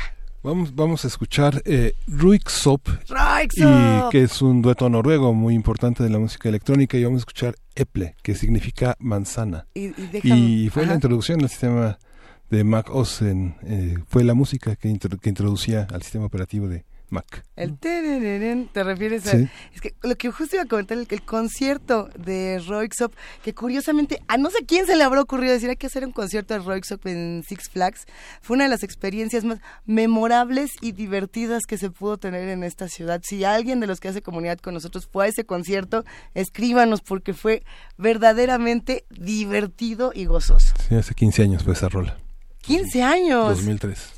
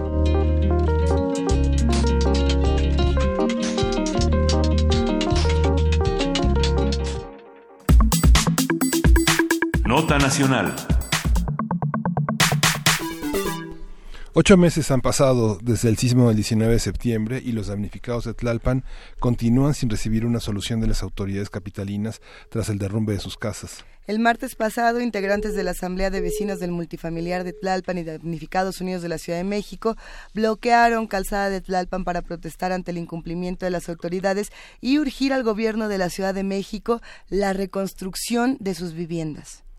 Eh, el bloqueo tuvo lugar porque el jefe de gobierno, José Ramón Amieva, no cumplió con entregar la documentación necesaria para iniciar el proceso de reconstrucción del edificio 1C del multifamiliar. Desde el pasado 8 de mayo, las autoridades capitalinas firmaron los acuerdos correspondientes. Sin embargo, no se ha llevado a cabo ninguna acción en beneficio de los afectados. A partir de lo ocurrido la semana anterior, hablaremos sobre las interacciones entre el gobierno de la Ciudad de México y los grupos de damnificados. ¿Qué se ha hecho? ¿Qué no se ha hecho? ¿Qué hace falta? Francia Gutiérrez, habitante del edificio 1C colapsado del multifamiliar Tlalpan e integrante de Damnificados Unidos de la Ciudad de México, se encuentra con nosotros. Buenos días, Francia. ¿Cómo estás? Bien, gracias saludo a todos en la mesa. Este, cada vez estamos cumpliendo más días, más meses después del sismo, en el que todavía las familias no tienen certeza de cuándo y bajo qué condiciones van a poder regresar a su vivienda. ¿Qué fue lo que sucedió la semana pasada? ¿Cómo se fueron eh, dando los acontecimientos, Francia? Eh, tuvimos una expresión, creo que la más la más alta y la máxima de desesperación en el multifamiliar porque veníamos de una serie de mesas de diálogo, mesas técnicas, este, de llenar requisitos, estudios técnicos, dictámenes, todo lo que se nos ha impuesto como ciudadanía para acceder al fondo para la reconstrucción, lo habíamos solventado. Y tuvimos eh, pues eh, un, un ritmo muy variable en las mesas de trabajo en esas eh, se llegaban acuerdos y los acuerdos no siempre se cumplieron. Eh, sin embargo, la semana pasada, el lunes, logramos tener una mesa del más alto nivel de lo que hasta ahora hemos tenido con el comisionado para la reconstrucción, con el secretario de gobierno, con el eh, presidente de la comisión de gobierno de la Asamblea Legislativa y ya casi todas las dependencias que tienen que intervenir en el proceso de reconstrucción se lograron unos acuerdos pues de, una ruta de acceso eh, tanto a la parte técnica como a la parte jurídica, pero finalmente también eh, con un acercamiento al Fondo para la Reconstrucción. Y estos acuerdos se iban a ver reflejados en la sesión del miércoles para la comisión, eh, bueno, de la sesión de la Comisión para la Reconstrucción. Hicimos tres vecinos invitados a esa mesa en donde, pues, para empezar se habría y se transparentaba un proceso que, para nosotros causaba mucho misterio, cómo eran las comisiones o las sesiones de la Comisión para la Reconstrucción y, queríamos ver un proceso de discusión, de análisis del tamaño de la emergencia y del tamaño que seguramente a ocho meses pues se les han de estar saturando los proyectos de reconstrucción y lo que vimos fue muy lamentable. Vimos que el, que el tema de la recuperación de las viviendas no era prioritario en esa mesa de discusión. Eh, nos sentaron como observadores sin poder tener uso de la palabra como no solo como como si nos dejaran pasar sino si somos ciudadanos eh, accediendo a un mecanismo público pues por lo menos para exponer nuestro tema tendríamos una oportunidad y no fue así y lo tuvieron otro proyecto anterior que estaban ofreciendo alternativas de resiliencia que se traducían en ubicar los espacios públicos para que en un siguiente evento, le decían así el sismo, la gente pudiera encontrar fácilmente en medio del caos los lugares en donde se encuentran las palas o donde se encuentran los cascos o donde concentrarse. Y para eso sí había más certeza. Y nosotros que somos tres personas, expresión de la ciudadanía afectada directamente y que eh, mucha de esta ciudadanía está o viviendo en los campamentos o con familiares o simplemente tuvo que modificar su vida eh, y su parámetro económico para acceder a una renta cuando eh, estaba pagando un crédito o cuando perdió su patrimonio. son cerca de siete mil familias las que nosotros como damnificados unidos tenemos ubicadas más todas las que no han tenido la capacidad de organizarse o que han ya procesado otro tipo de soluciones. Eh, no somos un número menor de la población en la Ciudad de México y después de un sismo del 85 no haber generado esta ruta de aprendizaje en protocolos, en estar generando una ley de la reconstrucción después del sismo, eh, una ley más administrativa que en materia de derechos humanos, todo, todo esto creímos que se iba a disipar cuando entráramos y, se clarificara esa sesión para la, la, de, la, de la Comisión para la Reconstrucción y nos percibimos un desdén absoluto a la ciudadanía damnificada, eh, pensando que no estábamos en tiempo de atender las viviendas. Vía eh, eh, capítulo 2, eh, título segundo de la ley para la reconstrucción, esto es, quienes no tuvieron la capacidad, las condiciones, porque no es la vía un crédito, o quienes no están en, el, en la disposición de haber perdido su patrimonio a través de la redensificación, está ese capítulo para acceder al, fondo directamente, eh, expresando la vulnerabilidad en la que el sismo ha dejado a las familias y es una vulnerabilidad patrimonial y a partir de ello todo lo demás se transforma, la parte laboral, la parte social, la parte emocional, tiene, tiene muchas connotaciones. Eh, nos expresaron que no era el momento y otros argumentos que nos dejaban ver que no eran prioritarias las viviendas. Con esta frustración tuvimos que regresar a nuestra a nuestra unidad, a nuestro multifamiliar, con toda la expectativa que había, porque habíamos sido los, los tres vecinos eh, comisionados para atestiguar el momento en donde se iban a aprobar los primeros predios y que los demás iban a encontrar esta ruta más clara y no pudimos llevar información de, celebración o de certeza y tranquilidad, sino todo lo contrario. Y ante esto, pues en la asamblea se propuso mover el campamento de donde estamos, en, en Galdes y Fuentes y Tlalpan, a media cuadra sobre la avenida para que ahí la gente que no nos ha podido ver en ocho meses y la gente que toma decisiones en oficinas cerradas, pues pueda vernos. Es una decisión tan dolorosa y tan difícil darse cuenta que si uno ve la discusión, digamos, la discusión eh, eh, eh, en, el, en el pleno de la comisión, aparentemente está maquillada con la cuestión de las palas y los picos y la protección civil, pero en realidad es, es una, una ley que protege las inmobiliarias, que no castiga las transgresiones en uso de suelo que han sido violadas prácticamente en casi toda la ciudad con valor comercial más alto y, sobre todo en la parte que señala Francia de derechos humanos, donde tanto en las aseguradoras como en, las, en, los, en, la, en, la ley de reconstrucción, los ciudadanos no fingen como si vivieran fantasmas en las, en las casas que se van a reconstruir o que se piensan rehabilitar. Es algo, es, es, es, es parte de lo que hay que cambiar el modelo, ¿no? Correcto, y además es porque no se atendió la emergencia en su momento y se van a acumular más daños. No es lo mismo un edificio que estaba catalogado en amarillo, en el 20 de septiembre, a ocho meses después, con los movimientos que se han dado y que seguramente se van a seguir dando, que se siguen eh, transformando estas fracturas y que, y que además son riesgo para la población y eso genera un costo más elevado. Eh, hay personas que a estas alturas todavía no cuentan con un dictamen, que no saben qué grado de afectación tiene su inmueble y eso no tiene que ver con un fondo. Eh, y sin embargo, también haber diseñado un fondo para la reconstrucción tenía toda la característica de atender a las viviendas y a estas personas que, como bien dicen, son fantasmas en el proceso de la reconstrucción. Eh, este fondo se aprobó con la cara de la tragedia de las viviendas.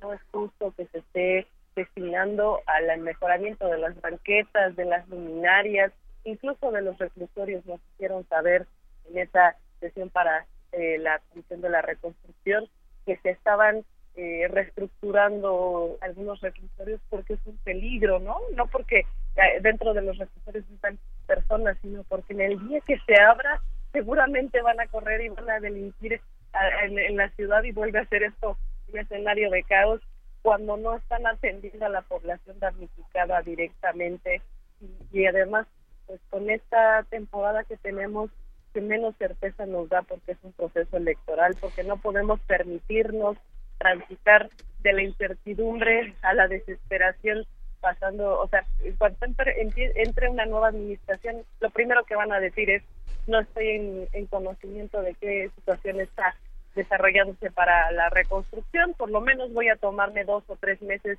para ponerme al corriente y de verdad las condiciones en la calle o las condiciones de estar molestando a la familia, a los amigos, otro mes más, otro día más, es insostenible. Francia, eh, hay, hay, víctimas que no han salido eh, en las cifras, ahí tenemos en el multifamiliar más de 10 personas que han fallecido después del 19 de septiembre y eso no va a aparecer en las víctimas del, del En ese sentido, Francia, eh, ¿han tenido algún acercamiento con los candidatos a jefe de gobierno? ¿Hay algún tipo, hay alguna manera de, eh, asegurar la, continuidad de su atención por, por poca que sea, digamos que no, como dice, se vuelva a abrir el expediente y se vuelva a hacer todo el trabajo? Pues eh, como candidatos no, y esto puede tener congruencia porque nosotros eh, como Asamblea de Vecinos del Multifamiliar y como Estados Unidos de la Ciudad de México nos hemos proclamado apartidistas justamente porque esta temporada puede ser una carnada muy fácil para para nuestra necesidad y su necesidad de votos. Entonces eh, lo hemos visto así. Sin embargo nuestros comunicados nuestros nuestras demandas eh, como sociedad están públicas cualquiera, como vimos que pasó en uno de los del segundo debate de los eh, candidatos a gobierno de la Ciudad de México, eh, tocaron el tema y lo tocaron muy acorde a como nosotros lo expresamos en nuestros comunicados, pero eso no resuelve.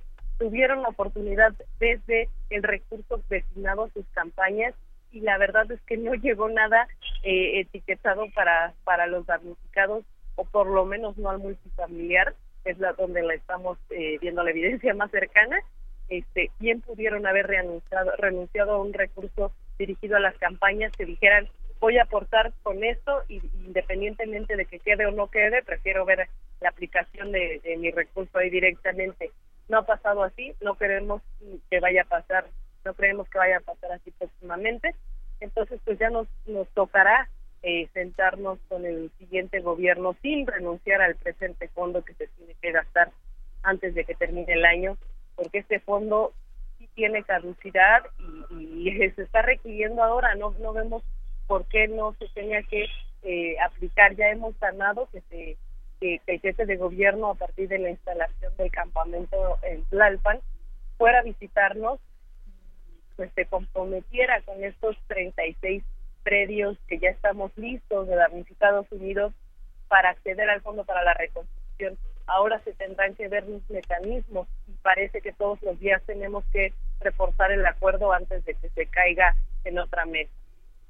Pues eh, justamente te agradecemos, Francia Gutiérrez, que hayas platicado con nosotros y bueno, pues seguiremos seguiremos sobre este tema porque desde luego nos nos afecta y bueno no solo en la Ciudad de México hay hay damnificados muy olvidados en Oaxaca, en Puebla, en muchas otras partes de este país. Te agradecemos mucho tu colaboración con nosotros. Sí, y es también de llamarse la atención del gobierno federal que no ha tenido ninguna injerencia ni en la Ciudad de México y solo en las entidades a través del FONDEM que a todas luces es insuficiente y les invitamos porque el miércoles se va a realizar la siguiente sesión de la Comisión para la Reconstrucción, justo como en la semana pasada que nos dieron la espalda, se supondría que este miércoles estarían votando ahora sí eh, para darle certeza a estos 36 eh, predios, zonas afectadas en la que se incluye el multifamiliar Tlalpan y tendrían que presentar ya las reglas de operación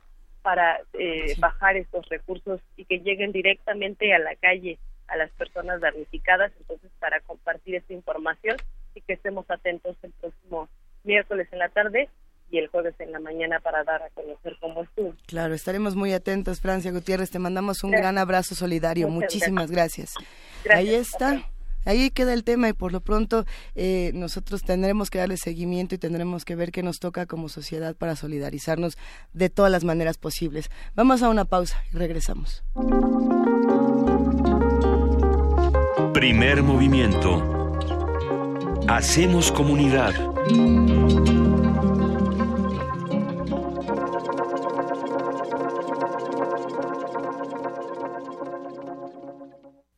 Casa redonda tenía de redonda soledad. El aire que la invadía era redonda armonía de irrespirable ansiedad. Radio UNAM te invita al redescubrimiento de una leyenda urbana de la poesía mexicana, una figura tan controvertida como genial con el recital dramatizado Pita Amor, conciencia turbada autor y director Mario Ficacci, con Tania Viramontes, todos los jueves de junio a las 20 horas, en la sala Julián Carrillo de Radio UNAM, Adolfo Prieto 133, Colonia del Valle, cerca del Metrobús Amores. Entrada libre. Radio UNAM, experiencia sonora.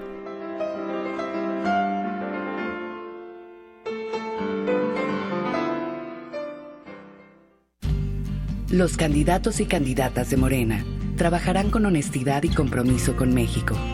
Con ellos tendremos un Estado de derecho y democrático. Habrá empleo y educación gratuita y de calidad en todos los niveles. Se rescatará el campo, se promoverá el desarrollo económico, se aumentará la pensión de adultos mayores y se combatirá la inseguridad. Juntos haremos historia. Morena, la esperanza de México. El orgullo del PRI está en todo México.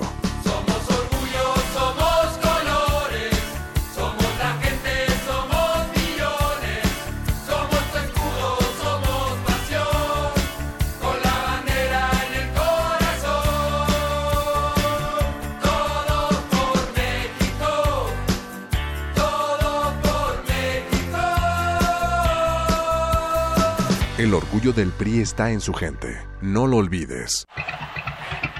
Mm, nada como caminar por las calles y percibir la otra ciudad. Esa alternativa escondida entre el bullicio y el asfalto. Se parte de Escaparate 961. La revista cultural que te ofrece las otras opciones. Viernes a las 15:15 por el 96.1 de FM. Radio UNAM. Experiencia sonora.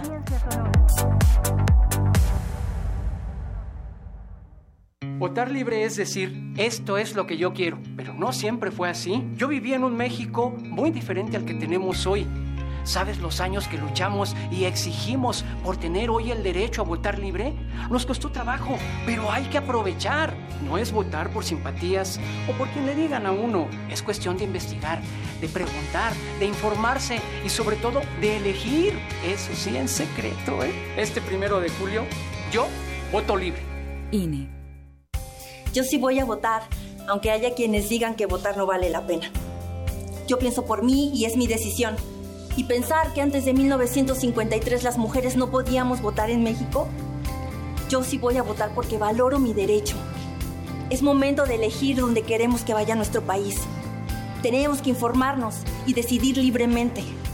Este primero de julio, salgamos todas a votar. Yo voto libre. INE.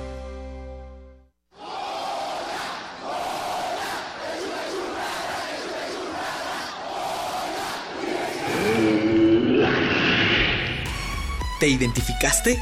Identifícate con Fundación UNAM y ayuda a becar a miles de alumnos universitarios. Súmate 5340-0904 o en www.funam.mx. Contigo hacemos posible lo imposible. Para que cambien las cosas y tu familia viva mejor, cuentas con el PT. Para que México avance, cuentas con Andrés Manuel. Vamos en esta alianza para que haya justicia, democracia, libertades, para acabar con la corrupción y también para hacer valer nuestra soberanía nacional. Y arriba el PT. Con el PT no estás solo. El PT está de tu lado. Le preguntamos a los mexicanos, ¿quién piensan que ganará el Mundial? España. Francia. Brasil. Alemania. Inglaterra. Argentina. México. México. México. México. México. México. El México que ven los niños es el que todos debemos ver. El México de la paz. Y la confianza en nosotros mismos comienza el primero de julio. El cambio es Anaya. Partido Acción Nacional.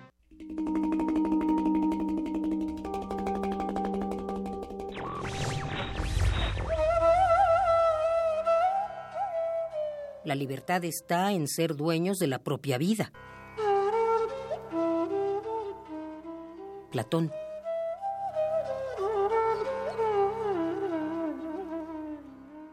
Radio UNAM. Primer movimiento. podcast y transmisión en directo en www.radio.unam.mx.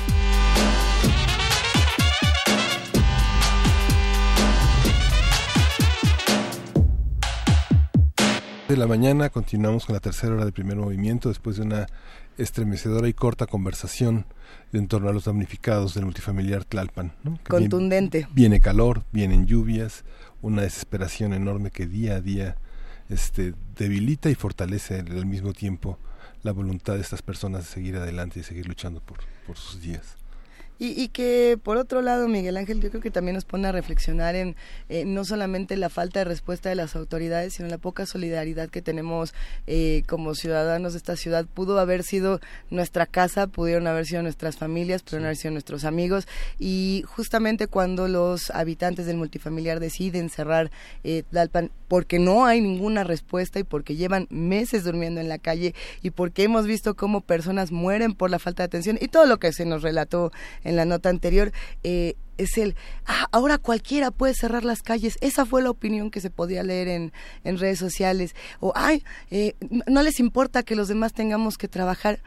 Y yo no sé, no sé, y no estoy dando ningún juicio, no sé si sea la respuesta que tendríamos que dar cuando realmente a todos nos toca lo que pasa en esta ciudad. No, bueno, yo sí sé O sea, y ¿qué creo que creo que se está suscitando una una discusión interesante que es eh, la responsabilidad colectiva y la responsabilidad individual y entonces salen eh, comentarios en redes interesantes que además ya hemos estado platicando de hasta qué punto es responsabilidad del gobierno, que el gobierno en realidad lo único que hace es administrar nuestros recursos, ¿no? nuestro dinero. Eh, o quedárselo, pero esa es otra bueno, historia. Sí, eh, pero yo estoy hablando de términos teóricos, sí, no, ya, ya meternos a la realidad. Pero justamente si están haciendo, si, si están administrando nuestros recursos, pues sí, parte de mis recursos va a que, a que todos tengamos casa, porque si no, digo, ya en el último extremo del pragmatismo, el día que sea mi casa, o sea, porque fue una, una, una producto del azar y la casualidad que no fuera mi casa, o que no fuera la tuya, o que no fuera la de Miguel Ángel, o de... Pero lo que no es casualidad es la poca planeación, la corrupción, la Por urbanización. supuesto, pero entonces, ¿cómo nos organizamos como sociedad para que todos tengamos casas? Si ese es el primer pacto social, ¿no? Bueno, yo te doy mi dinero, tú lo administras y entonces eh, nos toca, lo repartimos entre todos. Qué compleja situación. Estemos atentos de lo que ocurre justamente con el seguimiento de la reconstrucción en nuestra ciudad y estemos atentos haciendo comunidad todos juntos en el 96.1 de FM, en el 860 de AM, en TV UNAM. Escríbanos, llámenos 55 36 43 39. Hay un momento de paz y de reconciliación espiritual y se llama Poesía Necesaria. Primer movimiento.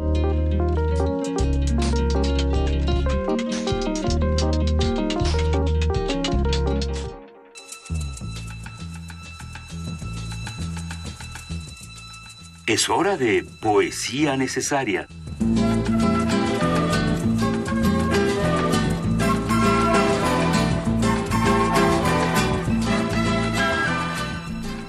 Oh, Ana Inés de esa. Poesía necesaria, dice Juan Stack. Eh, Juan pues es que yo cuando me toca poesía necesaria y me acuerdo el día anterior, entonces empiezo a buscar y entonces empiezo a buscar eh, de las formas más extrañas y aleatorias posibles y entonces me encontré, pensé calor, ¿no? algo sobre calor. Y luego resultó... ¿Andabas como el extranjero o todavía Bueno, no llegabas a esos grados?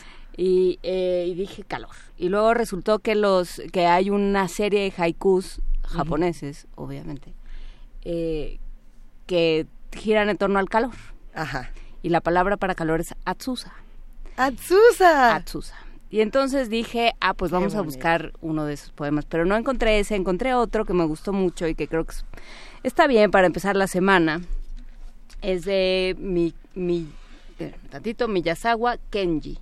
Es una traducción de Antonio Duque Lara. Mi- Miyazawa Kenji eh, es un poeta japonés que nació en Hanamaki en 1896 y pues eh, Antonio Duque Lara traduce varios de estos poemas, incluido este que se llama No rendirse a la lluvia.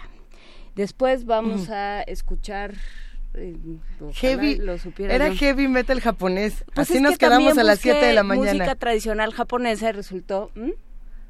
Música tradicional japonesa, pero esto es una orquesta que se llama Guaya.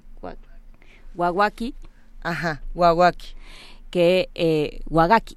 Que este, recuperan los instrumentos tradicionales y lo unen con. hacen una fusión con.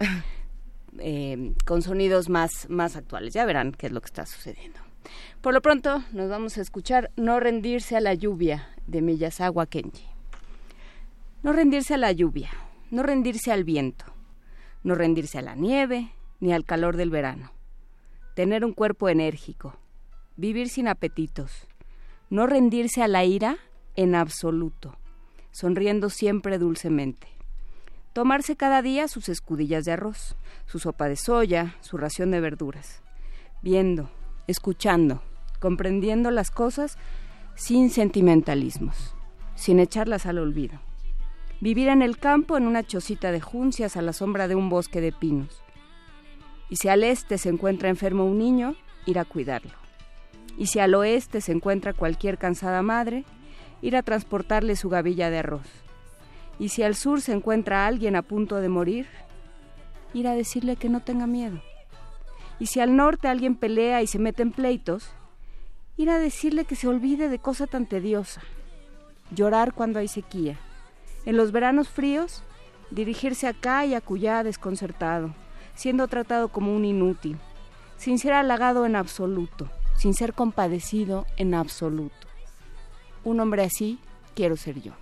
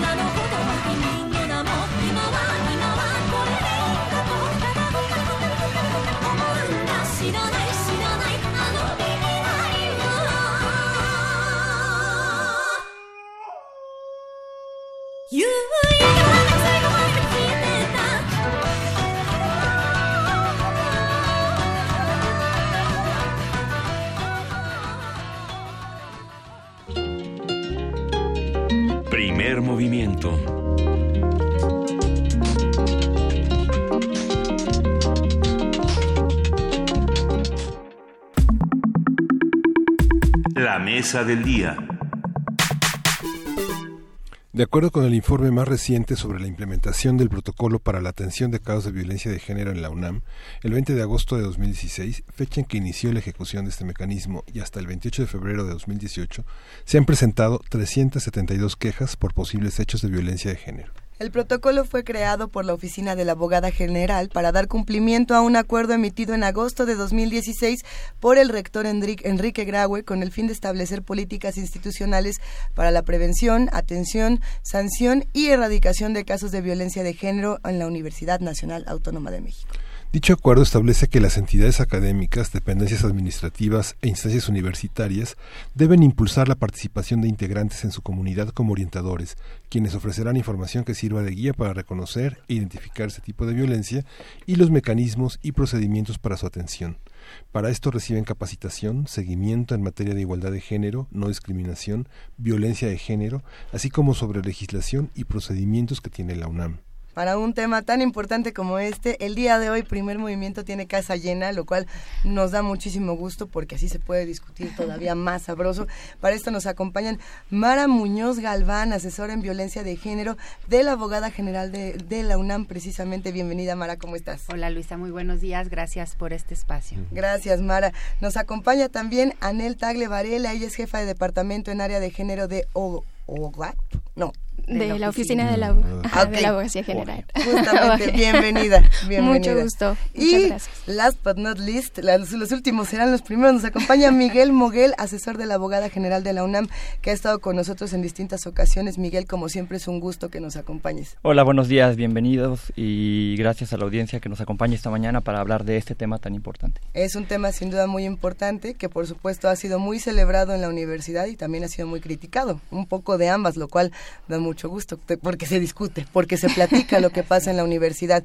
Eh, ¿Quién quiere empezar a contar un poco de cómo se organiza este protocolo y, y, y cómo, y cómo funciona? Sí, bueno, como tú bien lo has dicho, eh, el tema del protocolo es un tema controversial, pero tenemos que apuntar a una cosa que es fundamental para la discusión. Es una política sin precedente dentro de la universidad, es una política que tiene como objetivo visibilizar los casos de violencia en la universidad y no solo eso, sino darles un canal para su atención especializada y, por supuesto, para la prevención. Y precisamente en lo que refiere a la prevención encuadran eh, el, el proyecto de personas orientadoras porque son personas que no solamente eh, darán guía a personas que han sufrido violencia, sino a personas que deseen saber lo que es la violencia de género y que deseen saber qué pueden hacer en el marco del protocolo. Entonces, una política eh, de prevención, atención y sanción a la violencia tiene que ser integral y en ese sentido considerar la prevención como un instrumento fundamental dentro de las acciones. Eh, hoy, eh, quienes tuvimos la dicha de escuchar el corte informativo de las siete de, la- de las De las seis cincuenta y tantos de la mañana. Casi de las 7 de la mañana con la terciopelada voz de Abraham Menchaca. Escuchamos que, eh, que la, la Facultad de Ciencias Políticas y Sociales decidió cambiar su horario vespertino por asuntos de seguridad. Porque si tú eh, hasta hace poco tiempo, si ibas a la facultad, te topabas con que había un, un este un punto de reunión y decían nos vamos a ver todos aquí a partir de cierta hora, ¿no? Cada 15 minutos o no sé qué, para caminar a, a donde se puede tomar el transporte público, al, al Pumabús, a los diferentes puntos, al metro, etcétera. Eh, ¿Por qué? Porque ya esa zona de ciudad universitaria se ha vuelto enormemente peligrosa. ¿Qué tanto la UNAM es reflejo y parte de la violencia en la Ciudad de México y en todo el país, Anel? Sí, por supuesto. Eh, la universidad al final es como una ciudad chi- chiquita y es el reflejo de toda nuestra sociedad, la cultura que tenemos. Pero los esfuerzos que se están haciendo internamente son eh, muy significativos, ¿no? Por ejemplo, la existencia de este protocolo que va dirigido justo al subsistema jurídico para dar una atención especializada y diferenciada de los casos, ¿no? No tratar de la misma forma un robo en la universidad que un acoso o un hostigamiento sexual. Eh, la Oficina de la Abogacía General tenía muy presente que la integración de la comunidad como parte de esta política de la erradicación de la violencia de género era muy importante. Es por eso que se crea esta figura un poco controversial porque es inédita. La universidad, la UNAM, es la primera en incorporar esa figura. Eh, en otros países como en Estados Unidos, esta figura pues este, tiene muchísima, eh, muchísimos antecedentes y de ahí es de que se retoma, ¿no? Integrar a la comunidad para que empiece a informarse y a socializar y a compartir y a empoderar a las personas. Por supuesto que es controversial, da muchísimo gusto que existan protocolos como este para visibilizar, para poderlo discutir, para ver qué ocurre y cómo se responde con todas estas personas, con todas estas mujeres que también necesitan una atención urgente. Eh, hay un le- leía un- algunos comentarios en redes sociales sobre lo que ocurre con la violencia de género en la UNAM y uno de ellos me llamó muchísimo la atención porque decía lo que pasa en la UNAM se queda en la UNAM y decía los acosadores, los violentos no se van de la UNAM si son maestros, nada más los ponen en otro lado. No se van de la UNAM si son del sindicato, nada más los cambian de, de facultad o los cambian de espacio. Y eso ha generado que las víctimas y las personas alrededor de la comunidad digan, pues es que este protocolo entonces, ¿para qué? Y, y creo que es importante recordar el para qué y el cómo funciona, quizá para también quitar alguno de estos mitos y decir, bueno, a lo mejor también nos falta esto otro, ¿no? Claro, no hay que olvidar que el protocolo se inscribe también desde la lógica universitaria, es decir, está inscrita dentro de eh, una esfera en la que trata de identificar actos que a su vez conllevan sanciones de tipo administrativo o de tipo disciplinario. No se olviden que eso puede tener un espejo, digamos, en la conducta de- desde otra sede, digamos, llegar de jurisdiccional a una penal, pero en la universidad, digamos, se trata de mandar dos mensajes. Uno, es el de no tolerancia a este tipo de actos, no al acoso, no al hostigamiento. Y por otro lado, que me parece que es importante, y lo mencionaba ahorita Juana Inés, eh, el de construir una cultura de la no violencia y del respeto de los derechos de todas las personas. Porque me parece que lo que hemos hecho a lo largo de la historia es construir estas pequeñas islas eh, de supuestas, lo que pasó con el DF y lo que pasa con otros lugares, incluso Yucatán, ¿no? La ciudad más segura. Pues finalmente la violencia es un fenómeno estructural. La, la violencia es un fenómeno que está metido, incardinado dentro de todas y cada una de, de las personas y que lo que sucede es que cuando no hay mecanismos que sancionen, que controlen, que erradiquen esas conductas, pues se muestra, se manifiesta y tienen un impacto en el ejercicio de derechos. Entonces hay que mostrar esa fuerza empezando con protocolos, pero también empezando por unidades para atención psicológica, atención legal, para información, para saber qué hacer cuando tengo un caso de estos. Y la figura de las personas orientadoras es fundamental porque son personas que están al centro de, no son ni personal de la universidad, ni tampoco están tan, a- eh, tan fuera del contexto de la comunidad, sino que están ahí. Sus pares son los que son sujetos, sujetas de violencia. A ver, entonces vamos sobre eh, la figura de estos orientadores. Mara, ¿qué son? ¿Quiénes son? ¿De dónde salen? ¿Quién, eh, ¿Cómo le hacen? ¿Cómo le hacen? ¿Tienen vínculo con, eh, con el Ministerio Público local? ¿Qué, qué, qué- quiénes son? Sí, ¿De dónde eh, sale la figura? Un poco retomando tu pregunta, Juana, de hace algunos momentos sobre la seguridad al interior de la universidad y sobre todo en los turnos vespertinos, eh, hay que mencionar que la Oficina de la Abogada General y la Secretaría de Servicios a la Comunidad están en un diálogo permanente con el gobierno de la Ciudad de México. Justo hoy se va a sostener una reunión al respecto con esa preocupación precisamente de garantizar la seguridad a las alumnas y a los alumnos de, de turnos vespertinos o ¿no? Eso por una parte. Por la otra, la eh, figura de las personas orientadoras es precisamente eh, guiar, informar a la comunidad universitaria. Pueden ser alumnas alumnos y pueden ser académicas y académicos quienes eh, se constituyan en personas orientadoras. Se sacó una convocatoria para para que se sumen más personas orientadoras. Se cerrará el día 8 de junio para las personas académicas y eh, en, en el mes de... Y el 10 de agosto Y el 10 de agosto alumnado. para el alumnado, ¿no? Entonces es muy importante eh, mencionar que no se deja suelta la figura de la persona orientadora, sino que se le da una capacitación de 20 horas, se hace una constante evaluación para ver que cumplan con el objetivo de guiar, de informar, eh, sin generar a lo mejor lazos con las personas que orientan que puedan constituir o desviar eh, el objetivo de la persona ori- orientadora. Entonces, las personas orientadoras lo que tienen como objetivo es explicarle a la persona de la comunidad que tiene la duda cómo funciona el protocolo, qué es la violencia de género y en su caso canalizar a la UNAD que es esta unidad que tiene personal especializado, psicólogas, eh, abogadas, que pueden dar una orientación más profunda en cada caso y, por supuesto, en caso de requerirlo, eh, un acompañamiento al Ministerio Público. ¿no? Eh, lo que garantiza la UNAD es este proceso administrativo, pero también da acompañamiento a las víctimas que han sido sujetas de un delito para que puedan denunciar ante el Ministerio Público en caso de así quererlo. Se mantiene un seguimiento, una, una, una, monitoreo de los seguidos, de los orientadores, de las guías, porque bueno, vemos que generalmente son personas que en muchos casos detrás de ellos están los los este los depredadores, ¿no? Claro. Digo, lo hemos visto en el clero, lo hemos visto en, en la psicología, en la medicina, muchos de ellos son los depredadores. Sí, la selección de personas orientadoras es muy minuciosa. En primera instancia, se debe garantizar que cumplan con los requisitos, es decir, que tengan la calidad de alumnas o de académicas, académicos, alumnos también, por supuesto, que tengan un mínimo de 20 horas a la semana disponible, de 5 horas a la semana, perdón, disponibles para poder dar esta orientación y que tengan algún conocimiento en temas de género. Por supuesto, este conocimiento eh, no es suficiente eh, en ocasiones y por lo tanto se les da una capacitación y un monitoreo constante para ver que estén cumpliendo con esa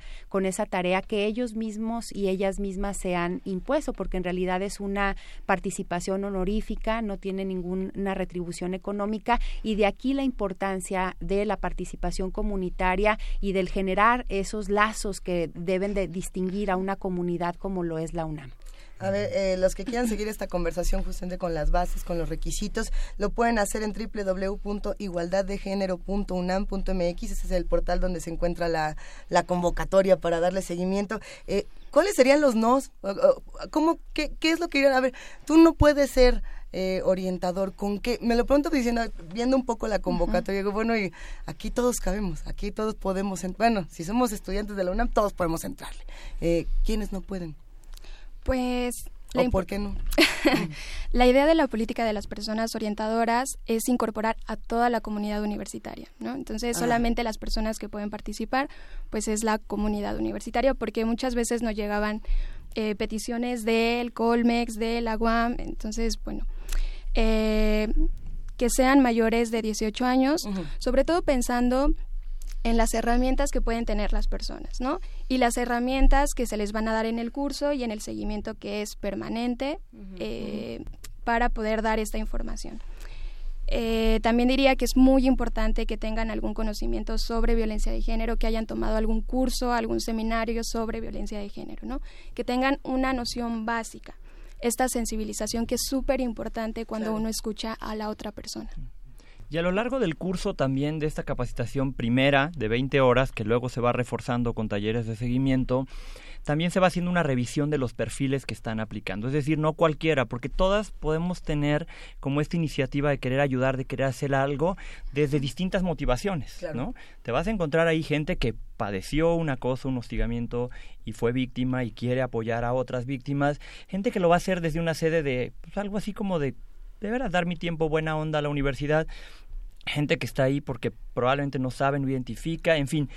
De todas esas personas, eh, el psicólogo o la psicóloga que está encargada de darnos esta primera parte de la formación también nos ayuda y nosotros nosotras estamos verificando que los perfiles pudieran ser idóneos. Entonces hay, hay gente que queda descartada, aunque tome el taller, pudiera quedar descartada porque no cubre con algunos de los aspectos, este, sea porque se fuera a enganchar, sea porque no tiene herramientas este, como muchas personas pudieran, pudiéramos no tener herramientas para poder contener a otra persona, Mediar con engancharnos. tan fuertes, Exacto, entonces ahí es donde decimos mejor no, porque vamos a, generar otra problemática.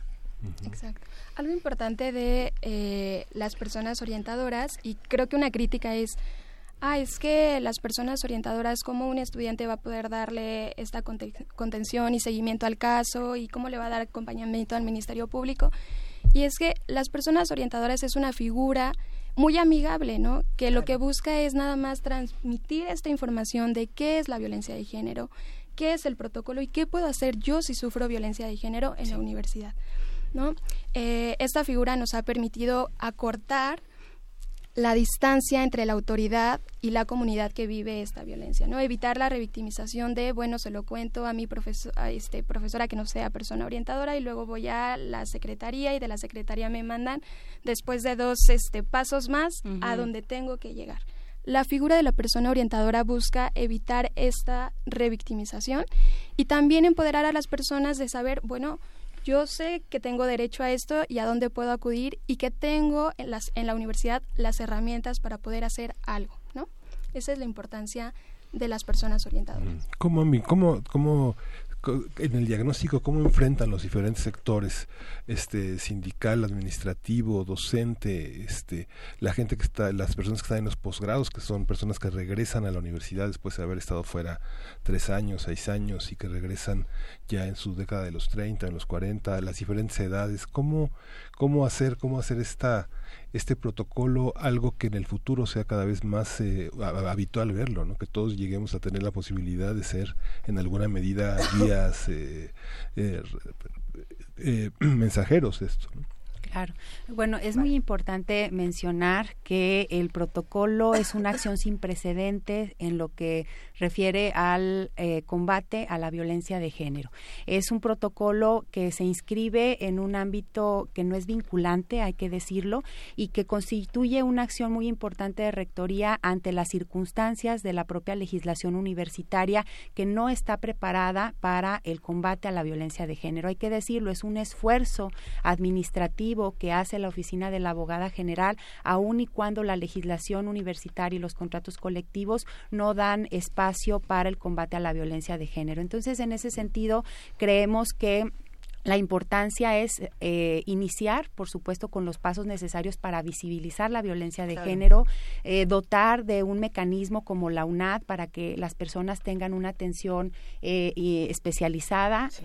Tenemos ahí abogadas que son feministas, y hay que decirlo, psicólogas que son feministas que dan esa contención y es personal que ha sido seleccionado de una manera muy, muy rigurosa. Ahora, habría también que trabajar mucho más y, y debemos en la difusión del protocolo para que todas y todos los, los universitarios lo conozcan, sepan de esta herramienta, sepan qué pueden hacer en caso de que ellos o ellas sean víctimas de violencia de género. Entonces estamos en ese precisamente en ese cometido de poder difundir eh, de manera suficiente el protocolo para que se constituya verdaderamente como una herramienta, como tú lo decías, Miguel, de los académicos, las académicas, del personal de base, de los estudiantes y las estudiantes.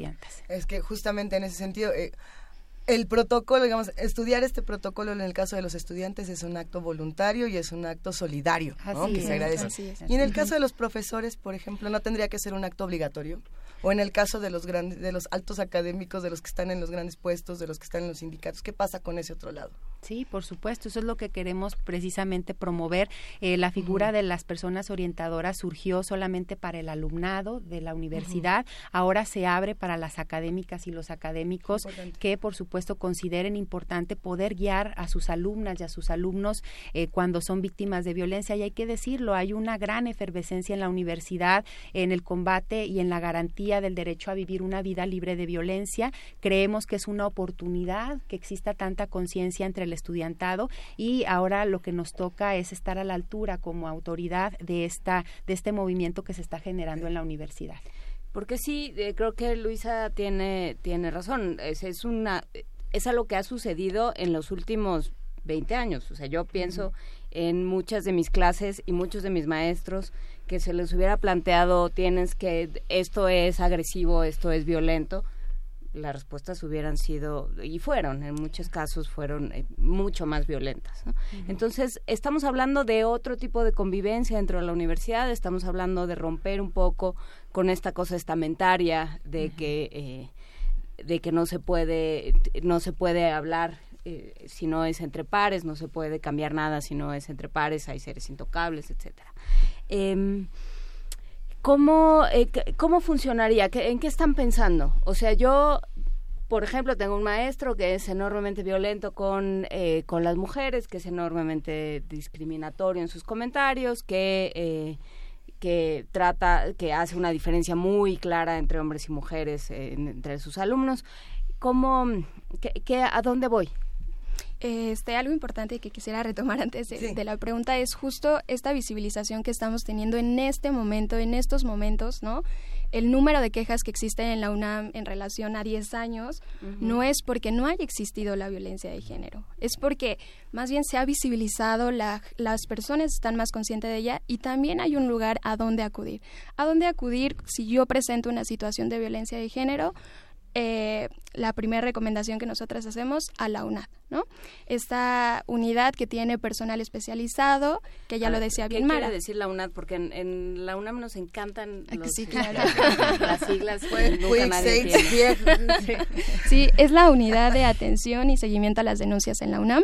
Eh, existe, bueno, se conforma por diferentes áreas. Hay un área de contención psicológica, un área jurídica con perspectiva de género y un área de eh, procedimientos con justicia restaurativa, desde una perspectiva de justicia restaurativa. Esta unidad, aunque se levante o aunque una persona presente su queja en la oficina jurídica de su facultad, va a darle seguimiento a los casos de violencia de género y va a contactar a la persona para darle esta contención y apoyo psicológico si lo requiere y así lo solicita. ¿no? Es una unidad súper importante porque justo da acompañamiento en un proceso que pues generalmente es difícil para las personas afrontar, ¿no? Por esta situación de es que es mi profesor y si este me va a reprobar. Bueno, hay medidas de protección también que pueden otorgarse eh, desde las entidades y que la unidad puede sugerir al- a las directoras y a los directores Claro. para evitar estas situaciones, ¿no? Como crear comités especializados para evaluar a una persona, ¿no? Quitar a la persona de la clase y poner a otra persona en tanto no se resuelva el procedimiento. Como ese tipo de situaciones. ¿no? Eh, justamente conversando con eh, la comunidad LGBTTTI y hablando justamente de que este es el mes LGBTTTI, eh, llegó un correo hace algunos días que decía, bueno, es que nosotros no formamos parte de, de las políticas de la UNAM, eh, son de género, pero nosotros no sabemos cómo, a dónde y con quién. Eh, quizá también en este mismo protocolo se considera a esta comunidad tan importante dentro de la universidad, se habla, se habla del tema, lo han platicado, cómo, cómo se integra. No, por supuesto que tiene que ver. El protocolo es de violencia de género y eso incluye las diversidades y las identidades de género, ¿no? Por supuesto que está considerado y en ese sentido vamos trabajando. Ojalá que cada vez más la comunidad LGBTTIQ eh, se acerque a la oficina, a la UNAD y pueda contar con ese, con ese apoyo. Por supuesto que estamos preparadas para ello, preparados para ello y el protocolo cubre también sus necesidades, están consideradas y considerados. Cuando es- si señalas, Mara, que la ley no tiene los espacios, la, la- la legislación uni- universitaria no tiene los espacios, eh, ¿se está trabajando para que la legislación universitaria los tenga? Digamos que no solo, a veces se, se piensa que un, un, un nivel muy alto de posgrado o un alto nivel económico no va a ser abusivo y no va a tener políticas discriminatorias ni acá- no parece que las personas con menos recursos son las que actúan así pero eso No. es cierto no, No, no, no. Claro. digamos las personas con mayor preparación también son Sí. este victimarios y víctimas no Uno de los mandatos justo de la oficina es la revisión de la legislación universitaria para transversalizar los contenidos de igualdad y no discriminación. Eso es el primero de los presupuestos. Claro, como todas las instituciones fueron creadas como un espejo de legislación heteronormada, machista, etcétera, ¿no? Entonces tenemos que revisar porque finalmente el derecho es la puerta de acceso para acceder a la justicia, a la verdad, a la reparación. Y si el derecho tiene puertas muy angostas que impiden el paso a grupos específicos en situación de vulnerabilidad o mujeres, pues no vamos a encontrar ninguna de esas tres cosas al final. Entonces se está revisando, se están adecuando. Evidentemente, como decía Mara, hay cosas que tenemos que modificar. Tú revisas la legislación eh, universitaria y evidentemente, como hija de su tiempo, no tiene el paradigma de violencia ahí, ¿no? Ni para un estudiante, ni para un académico, ni para un trabajador. Hablamos del honor en términos muy generales, hablamos del respeto, la ética en términos muy grandes, pero no hablamos de temas que hoy día constituyen eh, temas de no solamente de violaciones graves a derechos humanos, sino además de ilícitos y hechos que pudieran conllevar acciones eh, desde la sede penal. Entonces tenemos que empezar a replantear eso, pero a la par pues tenemos que empezar a cambiar las conciencias y nos parece que el tema del trabajo con la comunidad, porque finalmente la comunidad universitaria acaba siendo la posibilidad de transformar las reglas, transformar eh, esta violencia que hemos naturalizado. Algo que creo que es importante eh, abordar en la capacitación, se ha hablado mucho por lo general hablamos de violencia y pensamos en golpes. Y eh, mucho de la reflexión es identificar otras formas de violencia que hemos naturalizado. Los celos, eh, la revisión del Internet, eh, de tu celular, el tema de violencia económica, en fin, otros tipos de violencia que también tienen una merma en el ejercicio libre de derechos. Mujeres, hombres, pero principalmente mujeres que no pueden ejercer sus derechos plenamente o vivir eh, plenamente porque están condicionadas por estas visiones totalmente machistas que al final del tiempo va escalando hasta que llega una violencia física, eh, pues con consecuencias que vemos todos los días en los medios. Lo que encuentran ustedes que se ha, digamos, eh, salido de la naturaleza de las cosas para, para entrar en la materia, digamos, de persecución y de guía, no sé, por ejemplo, a mí muchos años antes de jóvenes, eh, los profesores, alguien te puede decir, este, a ver, que se levante el gordo, o, o, a ver el grandote, ¿no? Cosas así, o los maestros que te ponían apodos, ¿no? Eso, los eso- que eso ha cambiado. ustedes cinco siéntese hasta adelante porque son los únicos que van a aprender, que lo sabía. Sí, Claro. Sí, esa parte, todos estamos aprendiendo todos los días, ¿no? Y, y lo que parecía una naturaleza, nos damos cuenta de que es un oprobio, ¿no? ¿Cómo, ¿Qué han encontrado? ¿Qué es lo que hemos logrado este, con los años derrumbar y entender y compartir? Pues nos hemos encontrado evidentemente con, o sea, tenemos un muro estructural ahí temible, pero nos parece que de la misma forma, y lo hemos puesto en esta mesa muchas veces, de la misma manera como hemos construido estas violencias, construido estos mundos irrespetuosos, también podemos construir otro tipo de, de- de- de espacios. Y nos parece que, por ejemplo, a mí que me toca a veces compartir espacios en el aula, los y las chavos de los salones ya son mucho más conscientes de estas cosas. Ya te piden, ya te exigen, ya te dicen. Evidentemente hay facultades que por su construcción simbólica tienen mucho más este poder eh, probablemente que otras, pero en, por lo general sí le hemos apostado mucho a construir ciudadanía, a construir ejercicios de derechos desde las personas sujetas de derechos, además de transformar la parte, la parte estructural. Se han metido contenidos y se ha insistido mucho en meter contenidos de derechos humanos. Ya no es solamente un tema de novedoso, es un tema constitucional. 2011 incorporado en el artículo primero que tiene obligaciones para todos, incluyendo la UNAM, y eh, respeto, protección, promoción y garantía. Entonces tenemos que estar entendiendo que el mundo cambió de sistema operativo. Entonces este cambio de sistema operativo implica reconocer otras nuevas, eh, otras nuevas formalidades, digamos, en la manera de de, de dar clases, en la manera de enseñar incluso, ¿no? Ya no soy el maestro, por lo menos a mí ya no me pasa, no soy el maestro y los alumnos, sino ya somos todos en un proceso mucho más horizontal donde compartimos saberes y tratamos de extraer un aprendizaje. Esos modelos hay que incentivarlos. ¿Cómo? A través de nuevas convocatorias, a través de nuevos personales que se vayan sumando a las cátedras, a las facultades, a través de alumnos formados, capacitados en temas de derechos humanos. Y con todos estos saberes, ¿cuáles son las violencias que más han podido detectar en la universidad? Es que, a ver, este, no, no voy a decir el top 3 porque hay muchas más, Sí, pero claro. ¿cuáles son las que dicen, a ver, de todo lo que hemos establecido, de todo lo que está funcionando, a lo mejor aquí están los puntos más difíciles de la UNAM? Sí, eh, en el primer informe que sacó la UNAM, ¿no? Eh, a partir de la implementación del protocolo, las tres primeras violencias que se manifestaron fueron la violencia psicológica, psicológica perdón, sexual y física, ¿no? Pero eh, tenemos un problema muy grande o visibilizamos un problema muy grande que estas violencias se dan particularmente en relaciones de pareja y expareja, ¿no? Que nos habla mucho de cómo construimos nuestras relaciones y cómo eh, cómo comprendemos el consentimiento, ¿no? Que nunca nos han enseñado a entender qué significa el consentimiento. Entonces, eh, este es un tema que es muy importante para la universidad a partir de estas eh, estadísticas, pues manda mensajes a varias unidades de la UNAM para la toma de diferentes acciones, ¿no?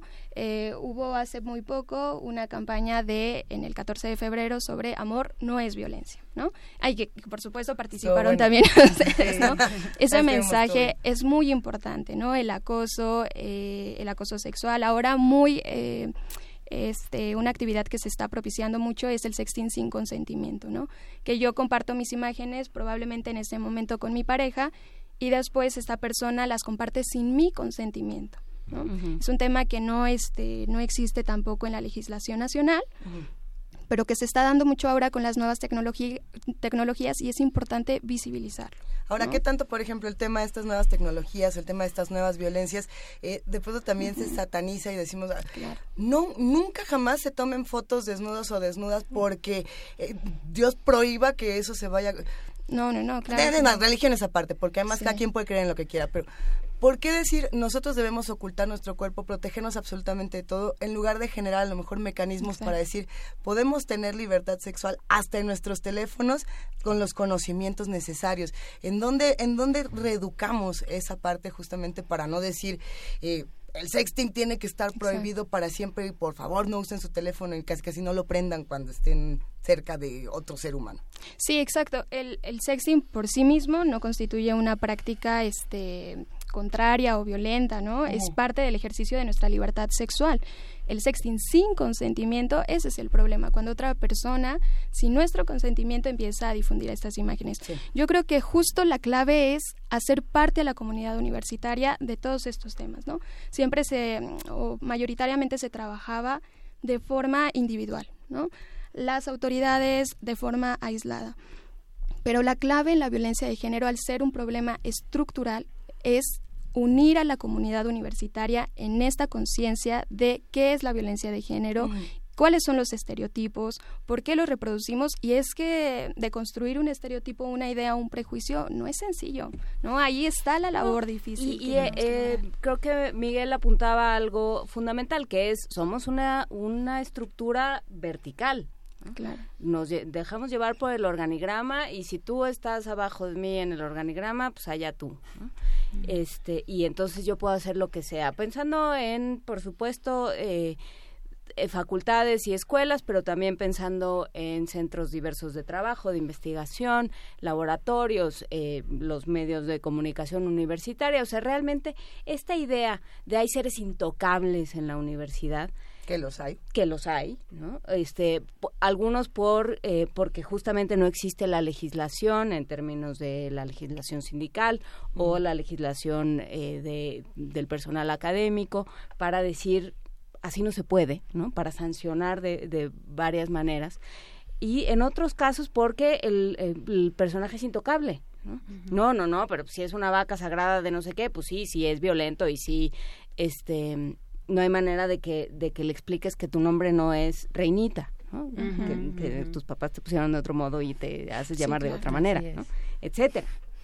¿Qué, qué, cómo, ¿Cómo empezar? ¿Por dónde empezar a, a, a minar esto? A, a quitarle eh, esa, esa cosa como, como eh, pétrea e inamovible, Mara. Son dos cosas fundamentales. eh, de- a partir de que hay un acuerdo rectoral para la prevención, atención y sanción a la violencia de género, eh, se, se convoca a las entidades de la universidad a llevar a cabo acciones que tiendan a erradicar la violencia de género. Es decir, una oficina administrativa como la Oficina de la Abogacía General no puede eh, estar en todas las instancias, en todos los momentos, y sí creemos que es eh, parte del compromiso y la responsabilidad de los titulares de cada una de las entidades académicas poder impulsar estos programas, estas políticas al interior de sus entidades académicas para erradicar la violencia de género. Otra de las cuestiones es que un protocolo que maneja un procedimiento transparente ayuda precisamente a poner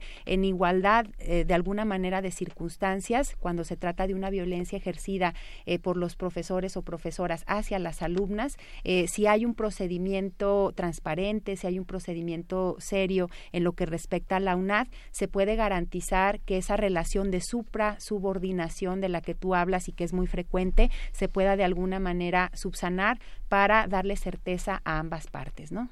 Eh, eh, está interesantísimo. y Complicado, por supuesto, pero- hay mensajes, hay preguntas. Una de esas preguntas también, y que además se ha repetido en esta mesa y siempre da gusto que podamos volver a tocar el tema, es eh, si yo soy hombre y me doy cuenta de que estoy eh, metido en este círculo interminable de la violencia y que soy parte de, y digo, es que de verdad sí quiero estar en otro lado y sí quiero ser diferente, ¿qué, qué puede decir el protocolo al respecto? ¿Cómo, no me atrevería a decir reinsertar a los hombres en la sociedad, porque no es eso, pero No, cómo, re- cómo modificamos, lo porque es de repensamos. todos lados. Y no todos los hombres dicen, pues yo soy machín y me encanta. No, no creo. Hay muchos hombres que dicen, yo ya quiero cambiar este modelo. Y, y empieza también en mí como hombre. Claro, ¿Qué hemos, hemos trabajado espacios y creo que muchos de estos espacios tienen que ver con, con proponer, plantear este cambio de significados en lo, que- lo, que, lo que representa y lo que es eh, entender ser hombre, ¿no? Pensar en nuevas formas de ejercer eh, tu masculinidad, Sí. pero de una masculinidad mucho más afectiva, cercana, respetuosa, en otros eh, correlatos, en otros términos. Creo que Miguel al principio eh, mencionaba algo que tiene que ver con el tema de eh, crear aliados, generar potenciales aliados para esta agenda, para esta estrategia, porque creo que eh, algo que nos pasa en general a todos los mexicanos y es como un fenómeno, no alcanzamos a ver en la violencia una dimensión que realmente nos afecte. Pensamos en las mujeres desaparecidas, las mujeres violentadas, pero nunca pensamos, como varones, que nos va a tocar esa violencia. Entonces tenemos que entender que esa dimensión de la violencia también es consecuencia y causa de la forma y la manera como todos los días yo me encuentro en el mundo y salgo al mundo y me encuentro con las demás personas. Construir estas nuevas relaciones es un reto, pero me parece que los varones podemos jugar eh, un papel importantísimo reconociendo nuestros privilegios, reconociendo nuestras violencias y creo que aquí tocas un punto importante y que faltaría animar a la universidad a crear espacios para que los varones replanteen, repiensen otros esquemas de masculinidad no violenta y no discriminatoria. Y es muy importante mencionar, hay una organización no gubernamental, GENDES, Gendes. que trabaja precisamente por las nuevas masculinidades y... eh, Acaban de sacar su agenda justamente sí. de, Sí. de propuestas. ¿no? Así Para- es. Está Y bueno. justo con ellos estamos trabajando precisamente para que las personas que acuden a la UNAD, las personas presuntas agresoras, eh, en determinado momento esa sea parte de la atención que se les dé, eh, canalizarlos hacia un grupo en donde se trabajen las nuevas masculinidades y son ellos quienes en ese sentido están eh, asesorando a la oficina de la abogada general y atendiendo a estas personas que desean ejercer la masculinidad de una manera diferente. Y, y decirlo, que han llegado personas a este solicitar apoyo, ¿no? Decir, es que mm, reconozco que estoy en una situación que probablemente he ejercido violencia y que quiero modificarlo, ¿no? Y que se han acercado a la oficina y justamente se les puede canalizar a esta a esta organización. A ver, repetimos de bola cómo se hace, cuáles eran los requisitos para los que nos están escuchando y digan, órale, me quiero, me quiero apuntar y quiero ser parte de este protocolo. Pues bueno, ahorita se, eh, el 7 de mayo surgieron y se publicaron dos convocatorias, una dirigida al alumnado y otra dirigida al personal académico. La de personal académico cierra este viernes, 8 de junio, y la del alumnado cierra el viernes 10 de agosto. Eh, mayores de 18 años, en el caso de alumnados, que tengan conocimientos básicos sobre violencia de género y este bueno pues el interés en formar parte de esta política institucional. Y disponibilidad de servicio, ¿no? Claro, También claro, la disponibilidad de las servicio. cinco horas, una hora. solidaridad, ¿no? Con la comunidad universitaria, que es súper importante. Y es que al interior de la comunidad universitaria, digamos, los problemas de parejas que tienen una enorme violencia Ujú. no es problema de ellos. O sea, digamos, todos los que, no sé, si uno es alumno, un veinteañero y uno ve que maltratan a una compañera, Claro. es problema de todos. Por supuesto. ¿no? No, bueno, la violencia siempre es problema de todos y tiene ¿no? que ser problema de todos más en una comunidad que se supone que está formando alumnos y que se supone que está también, eh, por un lado, financiada con los recursos de, de todos los mexicanos y por otro lado, formando a quienes esperamos se vayan a ir a trabajar a ese mismo, a ese mismo país. Entonces, bueno, pues sí, sí nos toca, sí nos toca repensar, o sea, todo esto, ¿no? Para quienes fuimos a la universidad antes de 1900 Noventa y tantos. noventa y tantos, o sea, antes del 2000, implica pensar otra comunidad universitaria, o sea, empiezas a hacer a-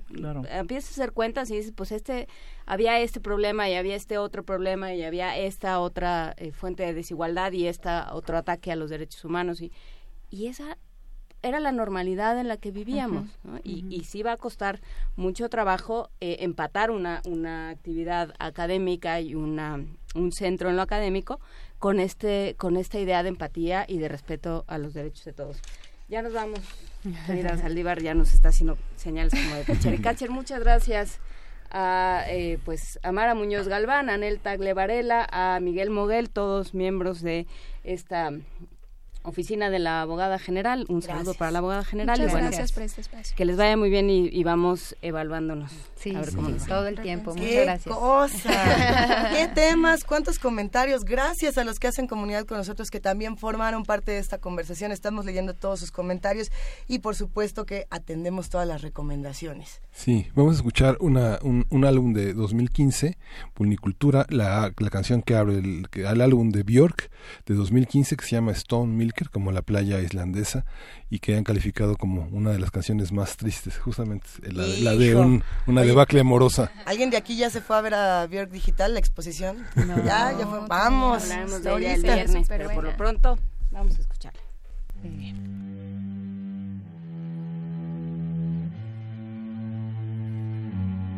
a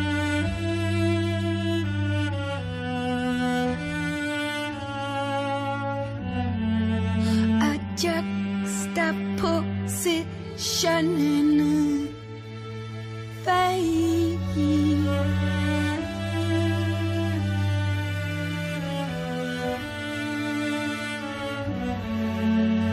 Find our mutual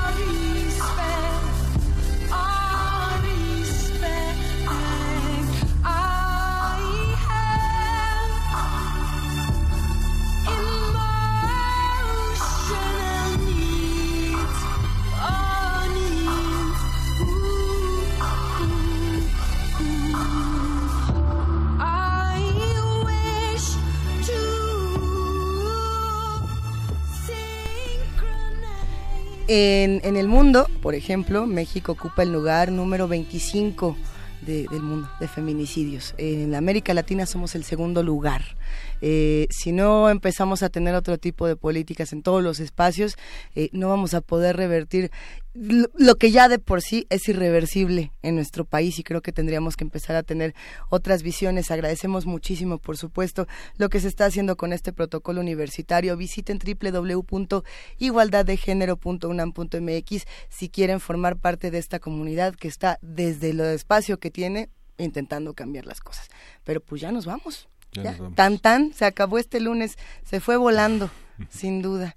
Gracias a todos los que hicieron posible este programa, gracias equipo guerrero de Radio UNAM, equipo guerrero de TV UNAM, Eh, gracias a todos los que hacen comunidad con nosotros, les mandamos un gran abrazo, muchísimos mensajes, muchísimos mensajes esta mañana.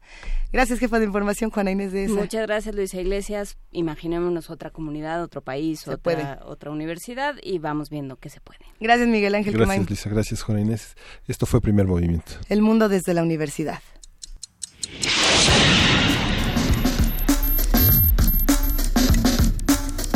Radio UNAM presentó